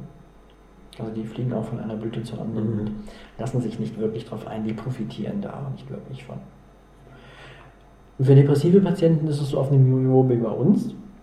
Es ist gut, wie für uns auch. Die haben aber nicht wirklich einen extrem starken Bedarf danach. Ähm, da bin ich persönlich davon überzeugt, ähm, dass für die depressiven Patienten es vor allen Dingen morgens eben wichtig ist, dass sie aktiviert werden Und ähm, deswegen haben wir unseren Stundenplan so gestaltet, dass wir morgen für den depressiven Patienten Sportangebote machen, mhm. Morgenbewegung machen. Mhm. Das finde ich für die günstiger. Also ne, die müssen sich nicht runterregulieren, sondern die müssen sich hochregulieren. Dann ist ein aktivierendes Sportangebot günstiger als eine Auswahl von verschiedenen Angeboten, wo auch Entspannungsangebote sind, die, die in dem Moment eigentlich nichts nutzen. Wobei die depressiven Patienten ähm, nicht diese Schwierigkeiten der Achtsamkeit haben. Also die merken das selbst, das, das bringt jetzt nichts, das ist gut. Also ne, ein Fußbodenbad, was, wenn ich da durchgehe, mich an den Füßen massiert, das macht mich munterer, das bringt was, das merken die depressiven Patienten schon auch sehr gut. Also das, das kriegen die schon hin. Können wir vielleicht so kurz auf das wie schaut das konkret aus, das Angebot? Was wird da an, an, Materialien verwendet? In was für wie viel Zeit haben die Menschen, die diese Angebote in Anspruch nehmen, dort? Wie oft kennen sie dahin? Wie groß ist der Raum? Was ist da alles drin? Ja, ähm, also wir sprechen immer nicht davon, dass wir sensorische Integrationstherapie machen, sondern wir arbeiten mit psychiatrischem Klientel. Das heißt, bei uns steht ähm, die normale psychiatrische Arbeit erstmal im Vordergrund. Wir bieten aber zusätzlich zum normalen ergotherapeutischen Angebot Angebote zur sensorischen Integration an. Das heißt, ähm, zunächst und zuallererst einmal ist es ähm, die übliche kreative, handwerkliche, lebenspraktische Ergotherapie, die wir anbieten ähm, mit den üblichen kreativen Angeboten vom Seidenmalen über kunsttherapeutische Sachen, über Pedichror, Tonarbeit. Wir haben eine Werkbank, wo man Holzangebote machen kann und wir haben eine Küchenzeile, wo man Kochtraining machen kann, was wir auch einmal in der Woche auf jeden Fall machen. Und dazu haben wir in dem gleichen Raum Angebote zur sensorischen Integration fest installiert, sodass sie für die Patienten frei zugänglich sind, sie sie jederzeit nutzen können. Und ähm, wir haben eine ganze Reihe von Angeboten. Wir haben zum einen Angebote, die eher beruhigend, entspannend äh, sein sollen. Das ist, äh, wird in erster Linie durch die vestibuläre Stimulation erreicht, also durch die Stimulation des Gleichgewichtssinns. Wir haben Schaukelstühle, wir haben eine Hängematte. Und ähm, dann haben wir Angebote, die ähm, im engeren Sinne zur Aggressionsabbau auch dienen können ähm, ein Boxsack, eine Tonwurfwand, das ist eine PVC-Plane, wo wir eine Zielscheibe drauf gemacht mhm. haben, wo man mit Ton drauf wirft. Buttercast, das sind so ähm, äh, Schaumstoffschläger, mit denen man sich so gegenseitig schlagen kann und ähnliche Angebote. Wobei das ähm, ähm, immer auch eine sehr komplexe psychomotorische Koordination voraussetzt, solche Angebote nutzen zu können. Insofern eben vor allem Gleichgewichtssinn und eben Körpereigenwahrnehmung eben fördert. Ne? Also wenn ich einen, einen, Tonklumpen an die Wand werfen will, dann muss ich die Kraft dosieren. Ich muss ihn nämlich kraftvoll werfen, sonst fällt der Tonklumpen einfach auf den Boden. Und ich muss mein Gleichgewicht halten, weil ich muss, um zu werfen, eben ausholen, mein Gewicht vom einen Bein auf das mhm. andere verlagern und dabei eben mit Schwung mich bewegen. Und wenn, also man, wenn man dann noch einen Teil von der Zielscheibe treffen will, kommen dann so visuelle Aspekte auch noch dazu. Genau. Also es ist eine sehr komplexe psychomotorische Koordination, die vor allen Dingen vestibulär und propriozeptiv sehr starke Rückmeldung auch gibt. Boxsack genauso, wenn ich darauf einschlage, das gibt eine propriozeptive Rückmeldung bis in den Zehenspitzen hinein. Ähm, aber wir arbeiten mit akutpsychotischen Patienten und ähm, das heißt eben auch, da spielt Aggression und Wut über, es gibt einen Anlass, warum die psychotisch geworden sind, eben auch eine wichtige Rolle und deswegen sind die Angebote auch wichtig. Und bei Borderline-Patienten das Gleiche, ne? die haben häufig Schwierigkeiten im Umgang mit Wut und brauchen Angebote, wo wir sie bei unterstützen können. Und dann haben wir eine Reihe von Angeboten, die eben ähm, taktile und propriozeptive Stimulation anbieten, Handfühlbäder, ähm, äh, Fußfühlbäder, ein Fußfühlbrett mit verschiedenen Materialien, wo man so drüber laufen kann, Unterschiede merken kann, verschiedene schwere Kissen mit unterschiedlichen Materialien, die man so auf den Körper legen kann und eben Ganzkörperbäder, zum einen mit ähm, Bällchen gefüllt und zum anderen eben mit Bohnen gefüllt. Und ein Trampolin hat man noch als Angebot. Und wahrscheinlich habe ich jetzt ein paar vergessen, die wir auch noch mhm. haben. Also eine ganze Reihe von Angeboten, die in dem Raum zur Verfügung stehen. Der Raum ist sehr groß, ähm, 70 Quadratmeter. Mhm. Also dass okay, diese das Angebote groß, auch tatsächlich ähm, alle zur Verfügung stehen können. ähm, grundsätzlich arbeiten wir ähm, eigentlich nur in Gruppentherapien. Wir bieten immer Gruppen für sechs bis acht Patienten an. Mhm. Ähm, mit einem Ergotherapeuten und in der Regel einer ähm, Schülerinnen. Auch das sind ja meistens Frauen. Wir haben immer in jeder Schulklasse gibt es immer einen Quotenjungen und ansonsten gibt es nur Frauen. Und ähm, das heißt also zwei Leute für sechs bis acht Patienten, wobei, wenn man mit akutpsychotischen Patienten arbeitet, dann eher sechs. Ähm, der siebte und der achte, das können Leute sein, die schon sich ähm, weiterentwickelt haben, die, bei denen jetzt akutpsychotischen Symptome abgeklungen sind und ähm, die dann sozusagen so mitlaufen können, sonst wird es auch für einen Therapeuten nicht mehr handelbar. 70 Quadratmeter mhm. ist zwar sehr viel, das heißt ja im Schnitt sind das für pro Patient 10 Quadratmeter, das muss man klar haben, sonst äh, das finde ich eine gute Größe für schizophrene Patienten. Wenn man einen kleineren Raum hat, wenn man eine 40 Quadratmeter hat, kann man im Prinzip nur vier Patienten nehmen. Mhm. Das sollte man sich immer dann klar machen.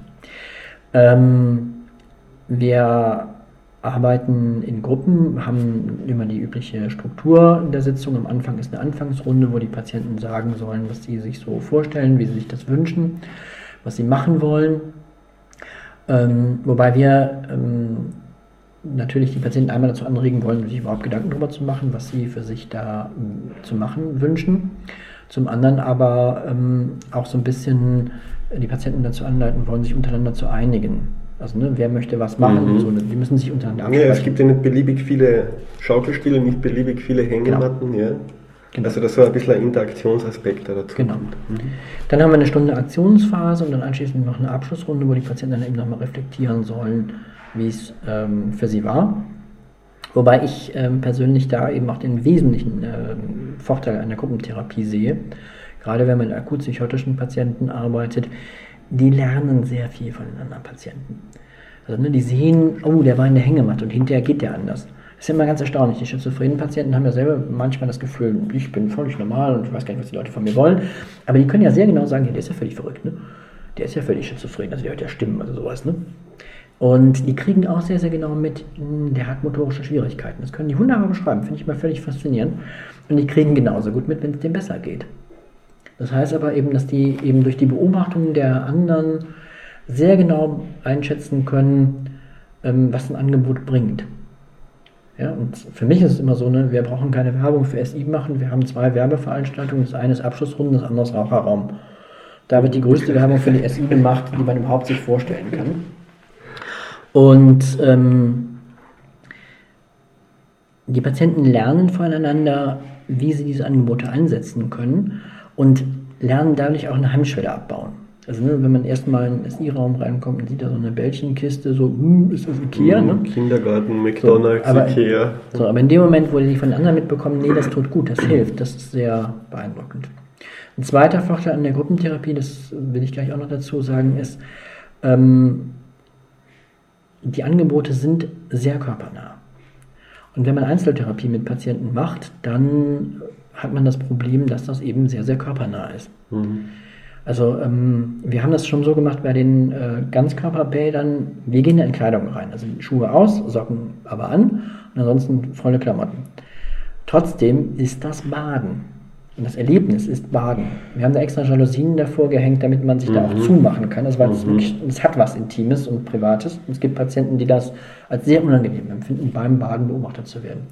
Und wenn ich mit dem Patienten Einzeltherapie mache, dann habe ich nur zwei Möglichkeiten. Entweder ich setze mich daneben, dann ist das verflucht nah. Mhm. Oder ich setze mich an einen anderen Tisch, dann ist das so, wo ist die Therapie? Ist auch komisch. Mhm. Also man macht nicht alleine Therapie im Bodenpark und der Therapeut sitzt zehn Meter weiter irgendwo am Schreibtisch und schreibt irgendwas. Das ist auch ein komisches Gefühl. Und gerade wenn man mit gegengeschlechtlichen Patienten arbeitet, also ich mit Patientinnen oder eben unsere Ergotherapeutinnen mit Patienten arbeiten und man dann so eine körperlich nahe Situation hat, das ist schon eine knifflige Angelegenheit. Da braucht man wirklich einiges an Vertrauen. Und es ist sehr, sehr nah. Und das ist in der Gruppensituation anders. Da ist, ne, dadurch, dass so viele da sind, dann ist das nicht mehr bedrohlich. Mhm, ein bisschen, ein bisschen, Spieler, ein bisschen spielerisch vielleicht. Ja. Mhm. Und das ist für die Patienten sehr, sehr angenehm. So, ich kann immer wieder mal ans Bodenbad rangehen, aber es ist überhaupt nicht störend, wenn ich woanders bin. Ja, ich kann den Kontakt aufnehmen, aber wenn es dem Patienten zu viel wird, kann ich auch wieder weggehen und das ist auch okay. Und mhm. das stört in keiner mhm. Weise und das ist sehr hilfreich für die Patienten. Insofern ist eine Gruppensituation eigentlich für akut psychotische Patienten in meinen Augen sehr, sehr nützlich. Gibt es das, ist das äh, das Angebot wöchentlich oder täglich oder täglich? Wie? Täglich, ja. Also wir machen es so, dass wir die Gruppenangebote, die sind bei uns fünfmal in der Woche, also jeden Wochentag. Wir haben äh, vier Gruppen am Tag laufen. Ähm, Vormittags haben wir zwei Gruppen für die geschützt geführte Stationen, sodass da eigentlich alle Patienten an den Therapien dann teilnehmen können. Mhm. Und nachmittags haben wir ähm, eine Station, ähm, das ist die einzige Station bei uns, die bei uns noch geschlechtsspezifisch ist, nur für Frauen. Und da haben wir ein Angebot für die Frauen. Und danach haben wir nochmal ein stationsübergreifendes mhm. Angebot für die anderen allgemeinpsychiatrischen Stationen. Und ähm, grundsätzlich ist das Angebot auf den offenen Stationen, also für die Frauen und für die anderen Patienten, ist immer ein Wahlangebot. Also das ist so ein Prinzip im Alexianer Krankenhaus. Ähm, bei uns herrscht Wahlfreiheit. Bei uns ist es so, wenn die Patienten zu uns kommen, dann kriegen sie am Anfang so eine Liste, wo alle Therapien draufsteht, die wir so im Hause haben. Es sind sehr viele, ich habe neulich mal nachgezählt, 52 verschiedene Angebote haben wir im Moment. Ohne die ärztlichen Psychotherapiegruppen mhm. gerechnet. Mhm. Und ähm, am Anfang ist es bei den Patienten immer so, dass wir denen das vorstellen und denen dann sagen, sie dürfen wählen, sie müssen aber auch wählen. Also man kann nicht nichts machen. Das geht bei uns nicht. Also im allgemeinpsychiatrischen Bereich, wenn die Patienten nicht freiwillig zu uns kommen, dann lassen wir das schon mal durchgehen, dass man die ersten Tage dann eben nichts wählt, wobei das macht auch kaum eine. Aber auf einer anderen Station ist es so, man muss auch wählen. Aber man darf auch wählen. Ja, das heißt eben, die Patienten, die dann SI gewählt haben, die dürfen auch gleichzeitig noch mehr Ergotherapie wählen. Oder Arbeitstherapie wählen. Oder Kunsttherapie wählen. Wie viel darf man sich aussuchen? Zwei oder mehr? Also grundsätzlich, ähm, einer meiner Aufgaben besteht eben darin, den Plan so zu machen, dass alle Kombinationen gehen. Mhm. Man könnte im Prinzip alles wählen. Mhm. So, das macht kein Patient, weil viele mhm. Angebote sind diagnosespezifisch und so weiter. Ne? Aber grundsätzlich, man könnte alles Mögliche wählen. Und es gibt viele Patienten, die einen recht vollen Plan auch haben. Mhm. Also bei uns. Ähm, und, und, auch, und, auch, und auch haben wollen. Und haben wollen, ja. Ja, ja, ja, ja und haben wollen. Ja, manchmal kommen Praktikanten und sagen, ah, ich möchte mir gerne mal bei Ihnen eine Station ansehen. Sage ich, hm, ist langweilig, leerer Gang, leere Zimmer. Was wollen Sie da? ja, also das, ähm, bei uns sitzen die Patienten eigentlich nicht in, auf den Stationen und tun den ganzen Tag nichts, sondern ne, sie haben immer irgendwelche Angebote, die sie dann nutzen. Und mh, hm, bei der geschützt geführten Station ist es so, dass die ähm, schon noch, noch einzelne Angebote haben, die sie auch noch wählen können, aber die Wahlmöglichkeiten sind begrenzter. Insofern hat da das Angebot an äh, SI Priorität und das ist dann eben täglich. Mhm. täglich den Patienten zur Verfügung. Es gibt jeden Tag auf jeden Fall ein Angebot. Also Sie haben jetzt auch den Einzelkomsiler wie gesagt, dass das so strukturierter angefangen hat, das Angebot generell im, im, im, im Alexiander-Spital. Das heißt, das sind so gute zehn Jahre Erfahrung. Ja, mit dem 16 jetzt mittlerweile. Ja. ja. Und Gibt es da, kann man da von einer, von einer Mindestfrequenz in der Anwendung reden? Oder gibt es Sachen, muss ich sagen, wenn das hausnummernmäßig alle zwei Wochen einmal ist, bringt es dann noch was? Bringt es immer was? Oder Ihrer Erfahrung nach in diesen Jahren, ab, ab wann ist das dann, hat das dann wirklich einen, einen ähm, ja. dauernden Effekt? Also wenn wir mit akutpsychiatrischen Patienten arbeiten, dann ist es eigentlich so, dass wir innerhalb einer einzigen Stunde schon eine sehr, sehr gravierende Veränderung sehen. Also ähm, ich mache mal so ein Beispiel. Ähm, ähm, wenn wir akutpsychotische Patienten haben, dann sind die morgens ja oftmals sehr schlapp und dann kommen die morgens in die Therapie und nudeln die so, dass man kein Wort versteht. So, und dann legen wir die in die Hängematte und dann schaukeln die 20 Minuten und dann kommen die da raus und dann stehen die plötzlich aufrecht und mit geradem Rücken und dann sprechen die deutlich und klar verständlich. Ja, das ist etwas, was man sofort sieht, mhm. was die Patienten auch selber bemerken. Ja, also vergisst man immer wieder, ne, aber gerade hier so dieses, ähm, äh, diese verwaschene Sprache ist ja auch eine Leistung der motorischen, aber eben auch der sensorischen Integration, die eben eine Voraussetzung, zur Voraussetzung hat, dass eben vestibuläre Reize, propriorezeptive Reize und taktile Reize miteinander verknüpft werden. Das ist also SI pur zu sprechen. Und ähm, da ist eben zum Beispiel eine vestibuläre Stimulation ausgesprochen hilfreich und das erleben die Patienten sofort. Ja, das gleiche ist, wenn die Patienten morgens kommen, also ich habe eben gesagt, wir ähm, machen eine Anfangsrunde.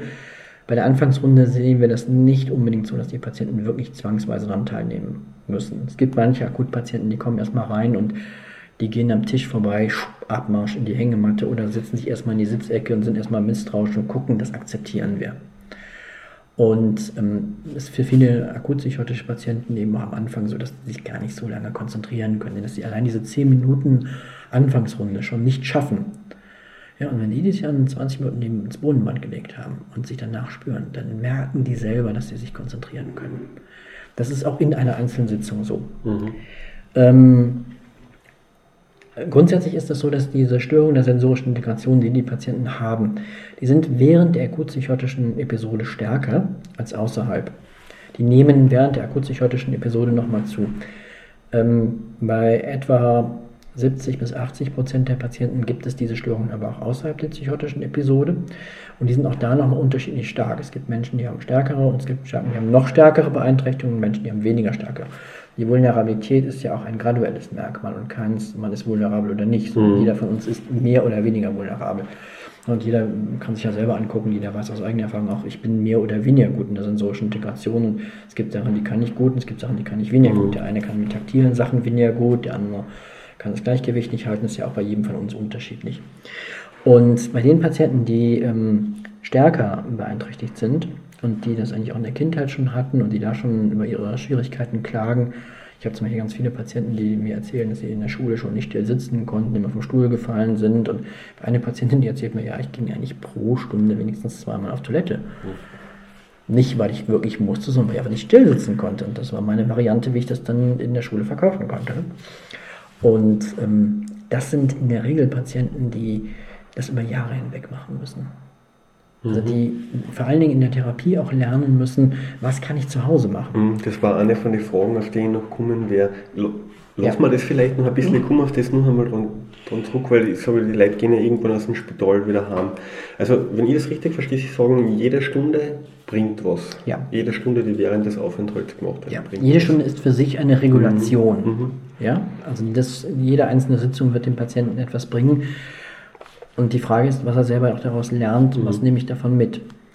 Ähm, wir selber ähm, machen aber die Beobachtung, dass es eigentlich für die Patienten günstig ist, also für die allermeisten Patienten ist es günstig, das über den stationären Aufenthalt hinaus weiterzumachen. Mhm.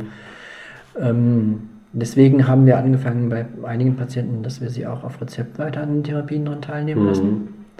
Und wir haben einige Therapeuten, die in niedergelassenen Praxen mittlerweile auch SI für Erwachsene anbieten. Mhm. Und ähm, da muss man immer mit den Ärzten ein bisschen rumrangeln, aber äh, auch da haben wir mittlerweile Ärzte, die da mit uns zusammenarbeiten und die da auch die entsprechenden Rezepte für ausstellen. Mhm. Da empfiehlt es sich, also wenn man das nach dem stationären Aufenthalt äh, macht, ähm, empfiehlt es sich in meinen Augen, also zwei bis dreimal in der Woche sollte es schon sein. Also nicht weniger. Mhm. Also ich sage eigentlich meinen Patienten immer, dreimal in der Woche musst du was machen. Gibt macht nichts, reden wir gleich da weiter. Gibt es dann für, für den Hausgebrauch oder gibt es da etwas, wo Sie, wo Sie Ihren Patientinnen und Patienten empfehlen, wenn jemand jetzt sich vielleicht keine Therapie oder keine SI-Therapie leisten will, so im, im, im, im täglichen Lebensalltag? Mhm. Gibt es da Sachen, die die Leute lernen können, die sie dann daheim mit wenig Mitteln auch umsetzen können? Mhm. Wie ist das? Ähm, ja, fangen wir vielleicht mal andersrum an. Ähm, also bei unserem Therapiekonzept ist ein, ein ähm, Aspekt, ähm, so neumodisch heißt das Psychoedukation. Ich bin mit dem Wort aber eigentlich gar nicht so glücklich. Da können sich ja die Patientinnen und Patienten sehr selten was darunter vorstellen, wenn sie das irgendwo lesen. Also zumindest das ist meine Erfahrung. Psychoedukation, was, worum geht es denn da? Ja. Gut, ich habe eine gewisse Aversion gegen das Wort, weil ich für mich das Gefühl habe, als erwachsener Mensch möchte ich mich nicht mehr erziehen lassen. Und ich würde eigentlich das auch von meinen Patienten denken. Ich finde das ein sehr unglückliches Wort. In der Psychologie hieß das früher, also in der Verhaltenstherapie vor allen Dingen, hieß es früher immer, wir erarbeiten mit dem Patienten ein individuelles Störungskonzept. Mhm. Und ich glaube, das ist der entscheidende Punkt. Wir müssen ein Konzept finden, wo er mitarbeiten kann. Und ähm, die Idee dabei ist aber, bei dem anzufangen, wie der Patient seine Situation versteht. Ich habe Patienten, ähm, die möchten von mir eine Erklärung, warum soll ich das machen? Und denen reicht das, wenn ich denen sage, ähm, ja wissen Sie, ich mache die Erfahrung, die meisten Schizophrenen haben damit Schwierigkeiten, machen Sie mal das. Dann sind die mit zufrieden. Und ich habe Patienten, die ähm, eine entsprechende akademische Ausbildung haben. Bei einer unserer Studien zum Beispiel war eine Ärztin mit dabei. Da erkläre ich die sensorische Integrationstheorie vorwärts und rückwärts und erkläre dir, wo das im Hirn ist und wo die vestibulären Kerne sitzen und wo die sensorische Integration stattfindet. So, Miniseminar für Fortgeschrittene. ähm, es gibt aber auch Patienten, da sage ich gar nichts. Ich habe zum Beispiel im Moment jetzt gerade eine Patientin, die sehr erfolgreich für sich arbeitet, ähm, die hervorragend für sich Fortschritte macht. Während des stationären Aufenthaltes hatte sie ähm, aufgrund der verschiedenen Neuroleptika und ihrer dann damit verbundenen Essgewohnheiten, so abends erstmal drei Tafeln Schokolade essen, ähm, insgesamt über 20 Kilo zugenommen und war darüber kreuzunglücklich und wollte unbedingt abnehmen und hat dann für sich ähm, gedacht, ich gehe ins Fitnessstudio. Mhm. Und die gingen dann dreimal die Woche ins Fitnessstudio.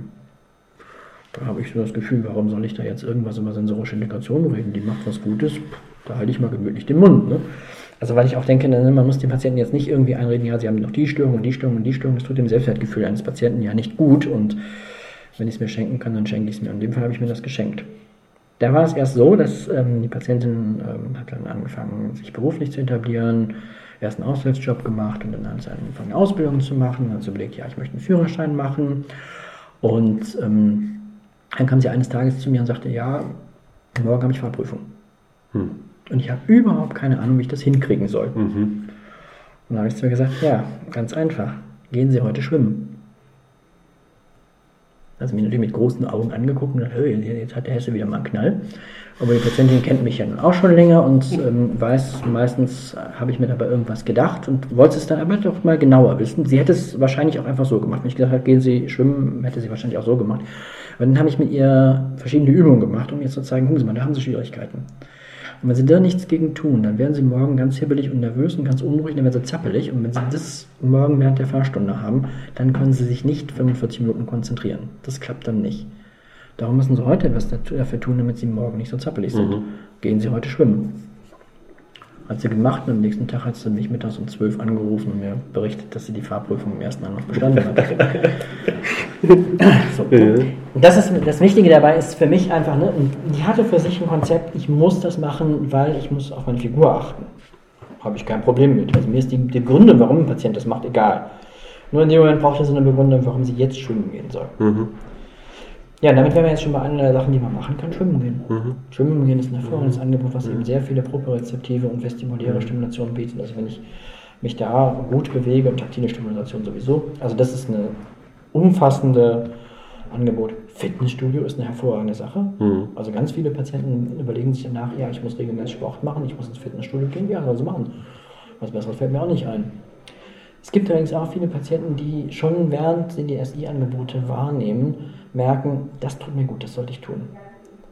Und die dann anfangen, sich eine Hängematte zu kaufen, mhm. die sich selber ähm, schwere Kissen nähen, weil sie einfach die Erfahrung machen, dass sie das brauchen, die sich ähm, äh, Fühlkissen, Kisten basteln und da Erbsen und Bohnen und sowas reintun, die sich ähm, andere Materialien anschaffen, Schaukelstuhl, schwere Decken und so weiter. Mhm. Einfach weil die ja wissen, da habe ich meine Schwierigkeiten mit. Also in der Regel ist das den Patienten sehr, sehr klar, wo sie ihre Schwierigkeiten haben. Also gerade wenn die ihr Leben lang damit kämpfen.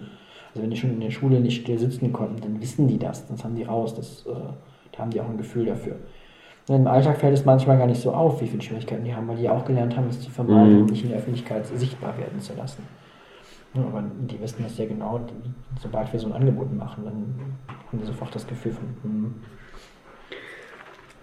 Wo sind denn jetzt Ihrer, Ihrer Erfahrung noch, oder wenn man das so überhaupt allgemein gültig vielleicht in Worte fassen kann, was sind denn so die, Haupt, die Hauptbenefits für die Leute von einer sensorischen Integrationstherapie? So, was würden Sie sagen, das ist der Hauptprofit, dass man das macht? Also ich formuliere es mal andersrum. Ähm, wir haben mit unserem Therapiekonzept verschiedene Ziele formuliert. Ähm, für uns ist ähm, äh, der entscheidende Punkt, wir wollen das Ich stärken. Wir wollen Vulnerabilität vermindern. Ein Punkt, der dazu gehört, ist, wir möchten, ähm, dass die sensorische Integration sich verbessert. Natürlich, sonst würden wir ja kein Angebot zur sensorischen Integration machen. Die SI-Theorie selber ist ursprünglich ja für Kinder mit Lernstörungen entwickelt worden wo der Gedanke war, wenn eben auf der basalen Ebene etwas nicht funktioniert, dann können höhere kognitive Funktionen auch nicht funktionieren. Und wir müssen die Therapie da ansetzen, wo die Schwierigkeit eigentlich liegt. Deswegen erst einmal eine Verbesserung der basalen Verarbeitung, dann werden höhere kognitive Funktionen auch funktionieren. Ich glaube, dass das bei Schizophrenen genauso ist. Das heißt, ich verspreche mir von den Angeboten zur sensorischen Integration eben auch, dass die in ihrer Konzentration, in ihrer Informationsverarbeitung besser werden Das ist das, was ich eben geschildert habe. Ne? Der Patient kommt rein und ist so fix und fertig, er kann keine Anfangsrunde, der kann nicht Karten spielen. Mhm. Das geht einfach nicht. Dann legt er sich 20 Minuten ins Bodenbad und dann kommt er wieder raus und dann geht Karten spielen. Mhm. Ähm, wir möchten, dass die Patienten in Handlung treten, dass sie sich mit ihren, ihrer Umwelt auseinandersetzen können, sowohl mit den Materialien, dass sie kreativ tätig werden können, handwerklich, lebenspraktisch tätig werden können, wie auch, dass sie soziale Kontakte aufnehmen können. Das ist gerade, wenn man mit akutpsychotischen Patienten arbeitet, einer der sehr auffälligen Punkte, dass die ja mit gar keinem einen Kontakt treten. Und äh, wir haben den Verlauf von den von Patienten mal ähm, empirisch untersucht. Und zwar haben wir 25 Patienten einfach die nächsten Schizophrenen, die kamen. Mhm. So streng nach, der nächste, der kommt, den nehmen wir. Und haben die nächsten 20 Sitzungen verfolgt und haben dann geguckt, was passiert dann. Mhm. Und ähm, ursprünglich war die Idee, die wir dabei hatten, zu sagen, äh, wir gucken uns mal jetzt an, wenn ähm, die Patienten, die da kommen, die teilen wir dann ein in die Leute, die die Angebote nutzen und die, die sie nicht nutzen. Dann vergleichen wir die beiden, gucken mal, wer profitiert mehr. Das hat gefloppt. Ähm, und zwar aus einem relativ simplen Grund. Es gab keinen Patienten, der die Angebote nicht genutzt hat. Ja. ja also die Patienten nutzen die alle. Also wirklich extrem selten, in Jahren Erfahrung, ganz, ganz selten mal, dass einer sie nicht nutzt dass er nicht irgendein Angebot für sich findet, was für ihn wirklich gut ist. Wir haben aber festgestellt, dass die Patienten im Verlauf von vier Wochen, die wir sie verfolgt haben, 20 Sitzungen, ähm, erstens ähm, signifikant mehr in Handlung getreten sind, also dass sie dann zunehmend mehr sich mit Aktivitäten beschäftigen konnten Dabei haben wir die Qualität noch gar nicht berücksichtigt. Wenn wir das noch berücksichtigt hätten, dann wäre es exorbitant, weil am Anfang, das muss man ehrlicherweise zugeben, jemand, der akut psychotisch ist, wenn der versucht, sich kreativ handwerklich zu betätigen, wenn der versucht, mit Pettichrohr einen Korb zu, zu flechten, da kommt nichts mehr raus, das wissen wir alle. Ja, das sieht nach vier Wochen anders aus. Mhm. Und das sieht auch schon während der Sitzungen anders aus. Und das Zweite ist, ähm, wir hatten am Anfang über ein Drittel der Patienten, die mit niemandem in Kontakt getreten sind, die kein Wort gesprochen haben. Das sieht in vier Wochen auch deutlich anders aus. Da treten alle in Kontakt und das ist auch signifikant mehr geworden. Wenn wir die einzelnen Sitzungen uns angucken, dann beobachten wir, dass es Patienten gibt, die ähm, am Anfang der Sitzung Angebote zur sensorischen Integration nutzen und dann etwas anderes machen. Und das ist genau das, was wir gemacht mhm. haben. Es gibt aber auch Patienten, die kommen in die Sitzung rein und nutzen die Angebote zur sensorischen Integration zwischendurch als Tankstelle. Also ne, ein Beispiel ist mir sehr eindrücklich in Erinnerung, da hat man eine Patientin, die kurz psychotisch war und die glaubte, sie wäre die Tochter von Whitney Houston und äh, wäre mit irgendwelchen Leuten in Verbindung und äh, steckte permanent irgendwelche Taschen rum und hatte große Schwierigkeiten, auch vor allem im taktilen Bereich. Immer wenn sie irgendjemand anfasste, flippte sie völlig aus, schrie rum, schlug um sich und sehr, sehr große Schwierigkeiten. Und ähm, die kam zu uns äh, und wollte einen Salat machen in der Kochgruppe. Mhm. Und dann setzte sie sich also an den Tisch und schnitt die erste Tomate. Und da war die K.O. Dann ging mhm. sie fünf Minuten in die Hängematte und dann kam sie zurück und schnitt die zweite Tomate. Da war sie wieder K.O. Dann ging sie wieder zurück in die Hängematte. Nach fünf Minuten kam sie wieder und dann konnte sie eine Gurke schälen. Da war sie wieder K.O. Dann ging sie ins Bohnenbad, blieb da eine Viertelstunde, dann kam sie zurück, hat die Salatblätter noch gemacht, hat die Soße gemacht und war fertig. Und das war für sie ein Riesenerfolgserlebnis. Die war hinterher total stolz, einen Salat für die anderen Patienten auch gemacht zu haben. Und das ist das, was wir eigentlich erreichen wollen. Also, dass die Patienten dazu in die Lage versetzt werden, in Handlung treten zu können. Und wenn sich demgegenüber jetzt eine normale Ergotherapie-Situation vorstellen, ohne Angebote zur sensorischen Integration, das wäre so gelaufen, die wäre gekommen, hätte gesagt, sie hätte einen Salat machen wollen, dann hätte sie die erste Tomate geschnitten, danach hätte sie gesagt, kann ich auf Station gehen? Und dann hätten wir sie gehen lassen müssen. Irgendjemand hätte sie zurückbegleiten müssen. Und dann wäre sie auf Station mhm. gewesen und wäre völlig frustriert gewesen. Und das ist eigentlich das, was wir erreichen wollen. Das glaube ich, das, das erreicht man sehr, sehr schnell eigentlich, dass die Patienten, wie gesagt, die brauchen eine Woche, um das rauszukriegen, welches Angebot hilft mir da, was brauche ich wann. Das haben die sehr, sehr schnell raus und dann können die entweder sich die Stunde so einteilen, dass sie am Anfang die Angebote machen oder sie nutzen es immer zwischendurch als Tankstellen. Das ist unterschiedlich. Also die Patienten, die ähm, sehr agil sind und nicht gut still sitzen können, die gehen eher zu diesem Tankstellenmodell über. Finde ich persönlich auch mal eine ganz interessante Beobachtung eigentlich. Ne? Für mich ist es so, dass ne, langfristig ähm, glaube ich, ähm, dass ähm, ähm die sensorische Integration sich verbessert. Dass ähm, Konzentrationsfähigkeit sich verbessert und dass wir damit die Vulnerabilität reduzieren. Mhm. Das aber wirklich langfristig. Mhm. Also die Patienten ähm, müssen auf jeden Fall, wenn sie damit auch außerhalb der psychotischen Episode Schwierigkeiten haben, wenigstens ein Jahr daran arbeiten. Ich habe aber Patienten, die ähm, zwar über Jahre hinweg sich schon deutlich verbessert haben, also wirklich keinen Vergleich mehr mit der anfänglichen Situation, die aber eigentlich aus der Erfahrung heraus wissen, sie müssen täglich was machen. Mhm. Oder zumindest dreimal in der Woche was machen. Mhm. Auch, auch dauerhaft was machen. Um normal konzentriert sein zu können, um ein Buch lesen zu können, um einen Fernsehfilm bis zu Ende gucken zu können. Können ja ganz viele psychotische Patienten am Anfang gar nicht. Um 90 Minuten Fußballspiel gucken zu können. So. Was glauben Sie, wie das weitergeht, so prinzipiell mit der sensorischen Integration in der Psychiatrie? Ist es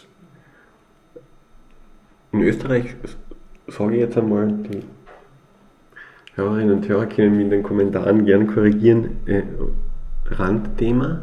Mhm. Wie, was wird da passieren, Ihrer Meinung nach, in, die letzten, in den nächsten, sagen wir mal, zehn Jahren?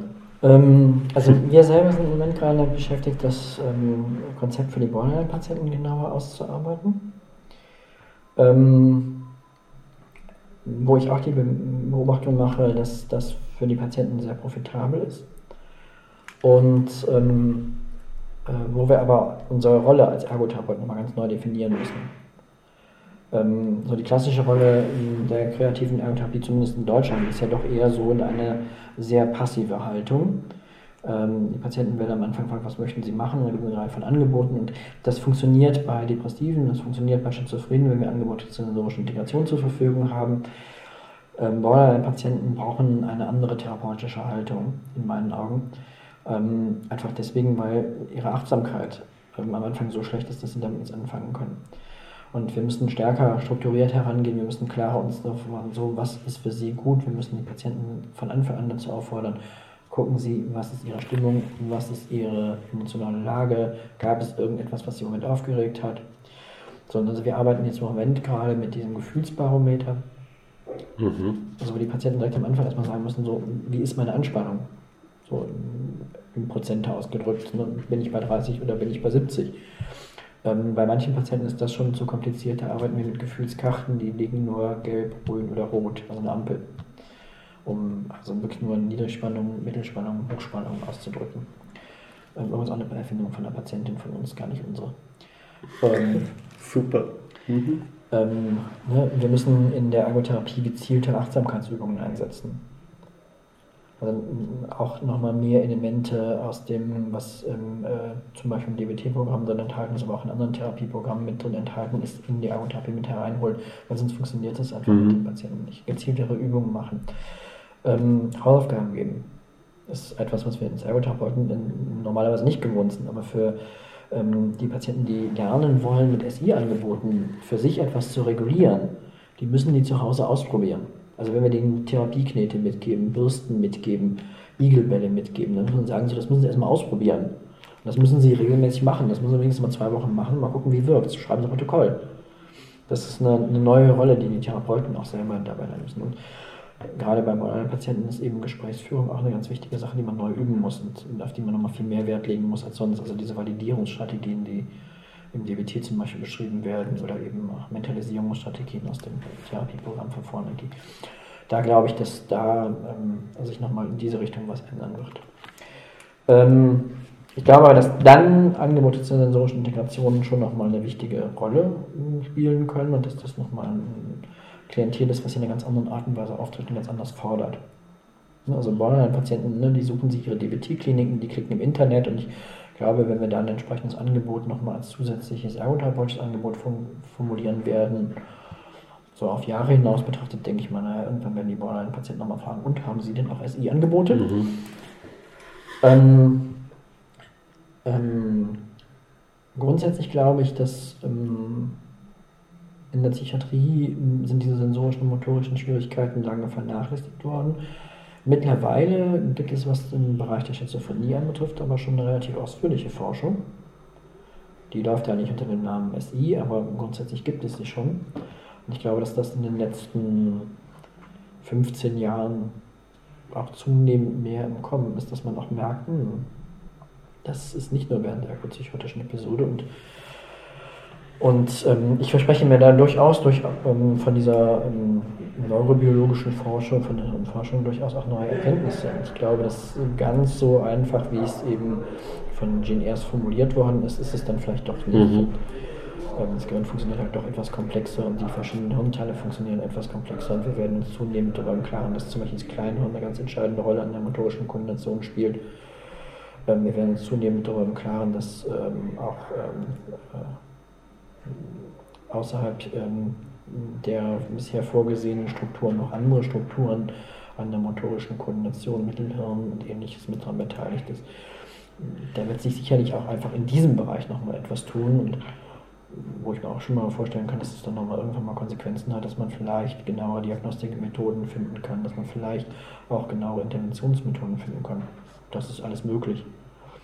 Warum soll man da nicht auch mal von der Hirnforschung profitieren? Das mhm. muss man ja nicht mehr verteufeln. Also ich glaube schon, dass das irgendwann mal, sicherlich noch nicht in den nächsten zehn Jahren, also das, äh, das versprechen die uns zwar immer, aber das ist wahrscheinlich noch zu schnell. Aber so, wir werden es noch mitbekommen, dass das auch noch eine ausschlaggebende Rolle spielt.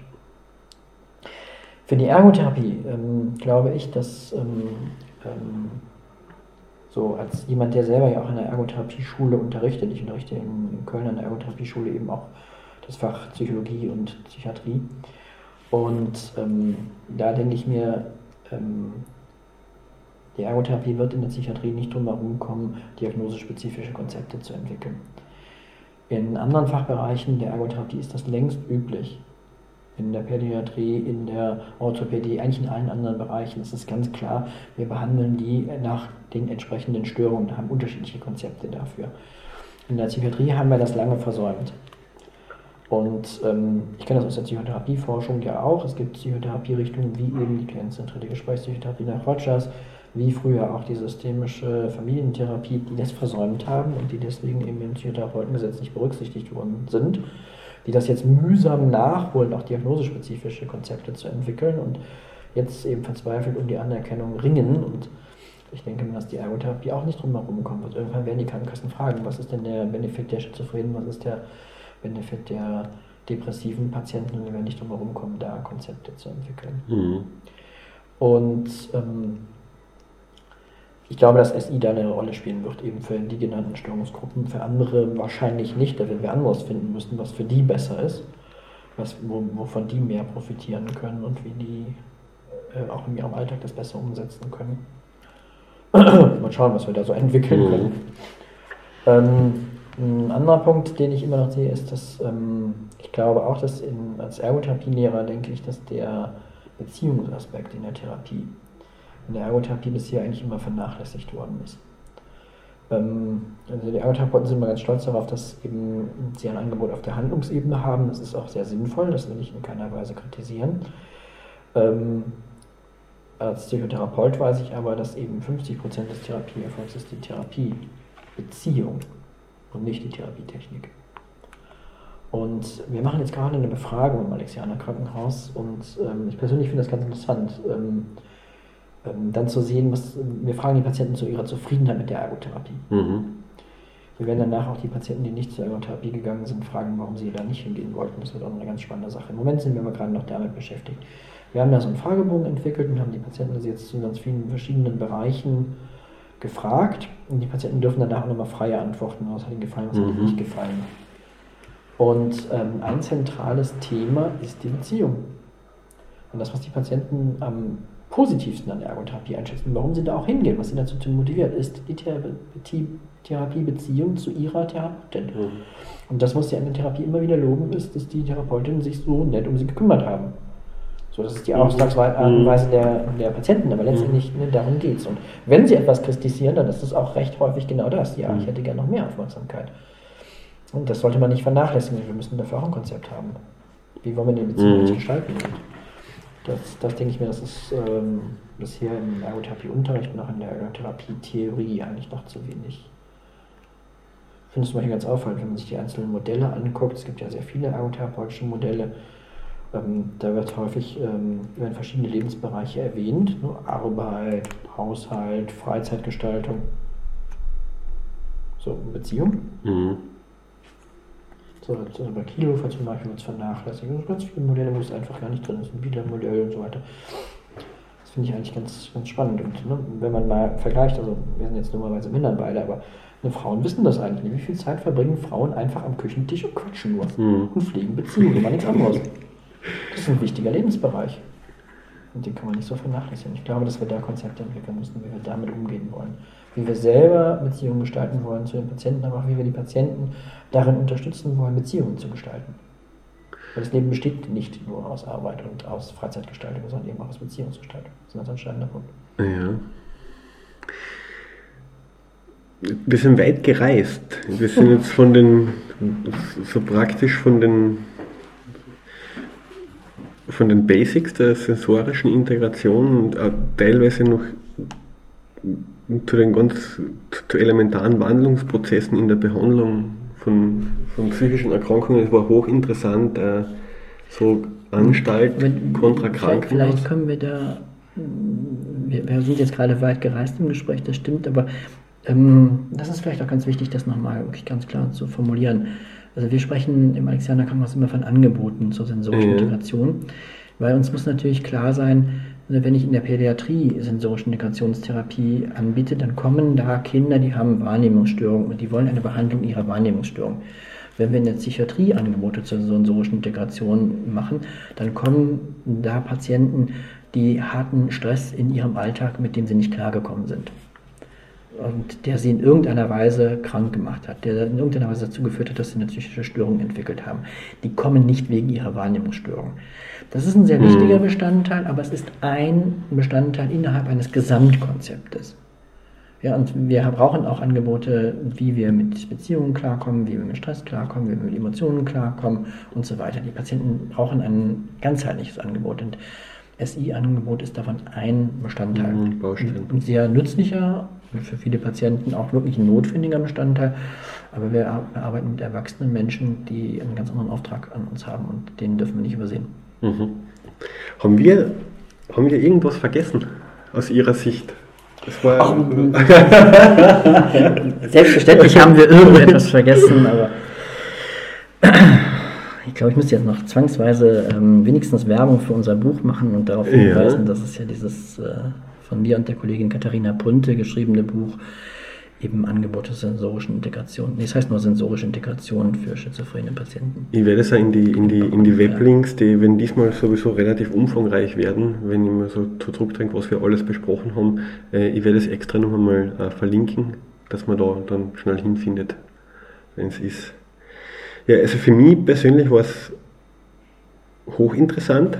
Ähm, mhm das ist in den nächsten Tagen äh, eine Fortbildung. Also wenn, wenn, wenn ihr, liebe Hörerinnen und Hörer, das hört, ist das zwar alles schon vorbei, aber ich habe dann noch Gelegenheit, in den nächsten zwei Tagen noch ein bisschen Grundlagenwissen zu erwerben. Ähm, ich sage herzlichen Dank für die Zeit. Es sind jetzt doch nur ein, dreiviertel Stunden geworden, das passt ganz gut. Und ich wünsche in Klagenfurt einen angenehmen Aufenthalt. Mhm, danke. Und bei allen anderen bedanke ich mich fürs Zuhören. Beide Daumen hoch, wenn ihr keine Pause gebraucht habt zwischendurch mal. Aber der Vorteil von dem Format ist ja, dass man aufhören kann und das Ganze wieder aufnehmen kann.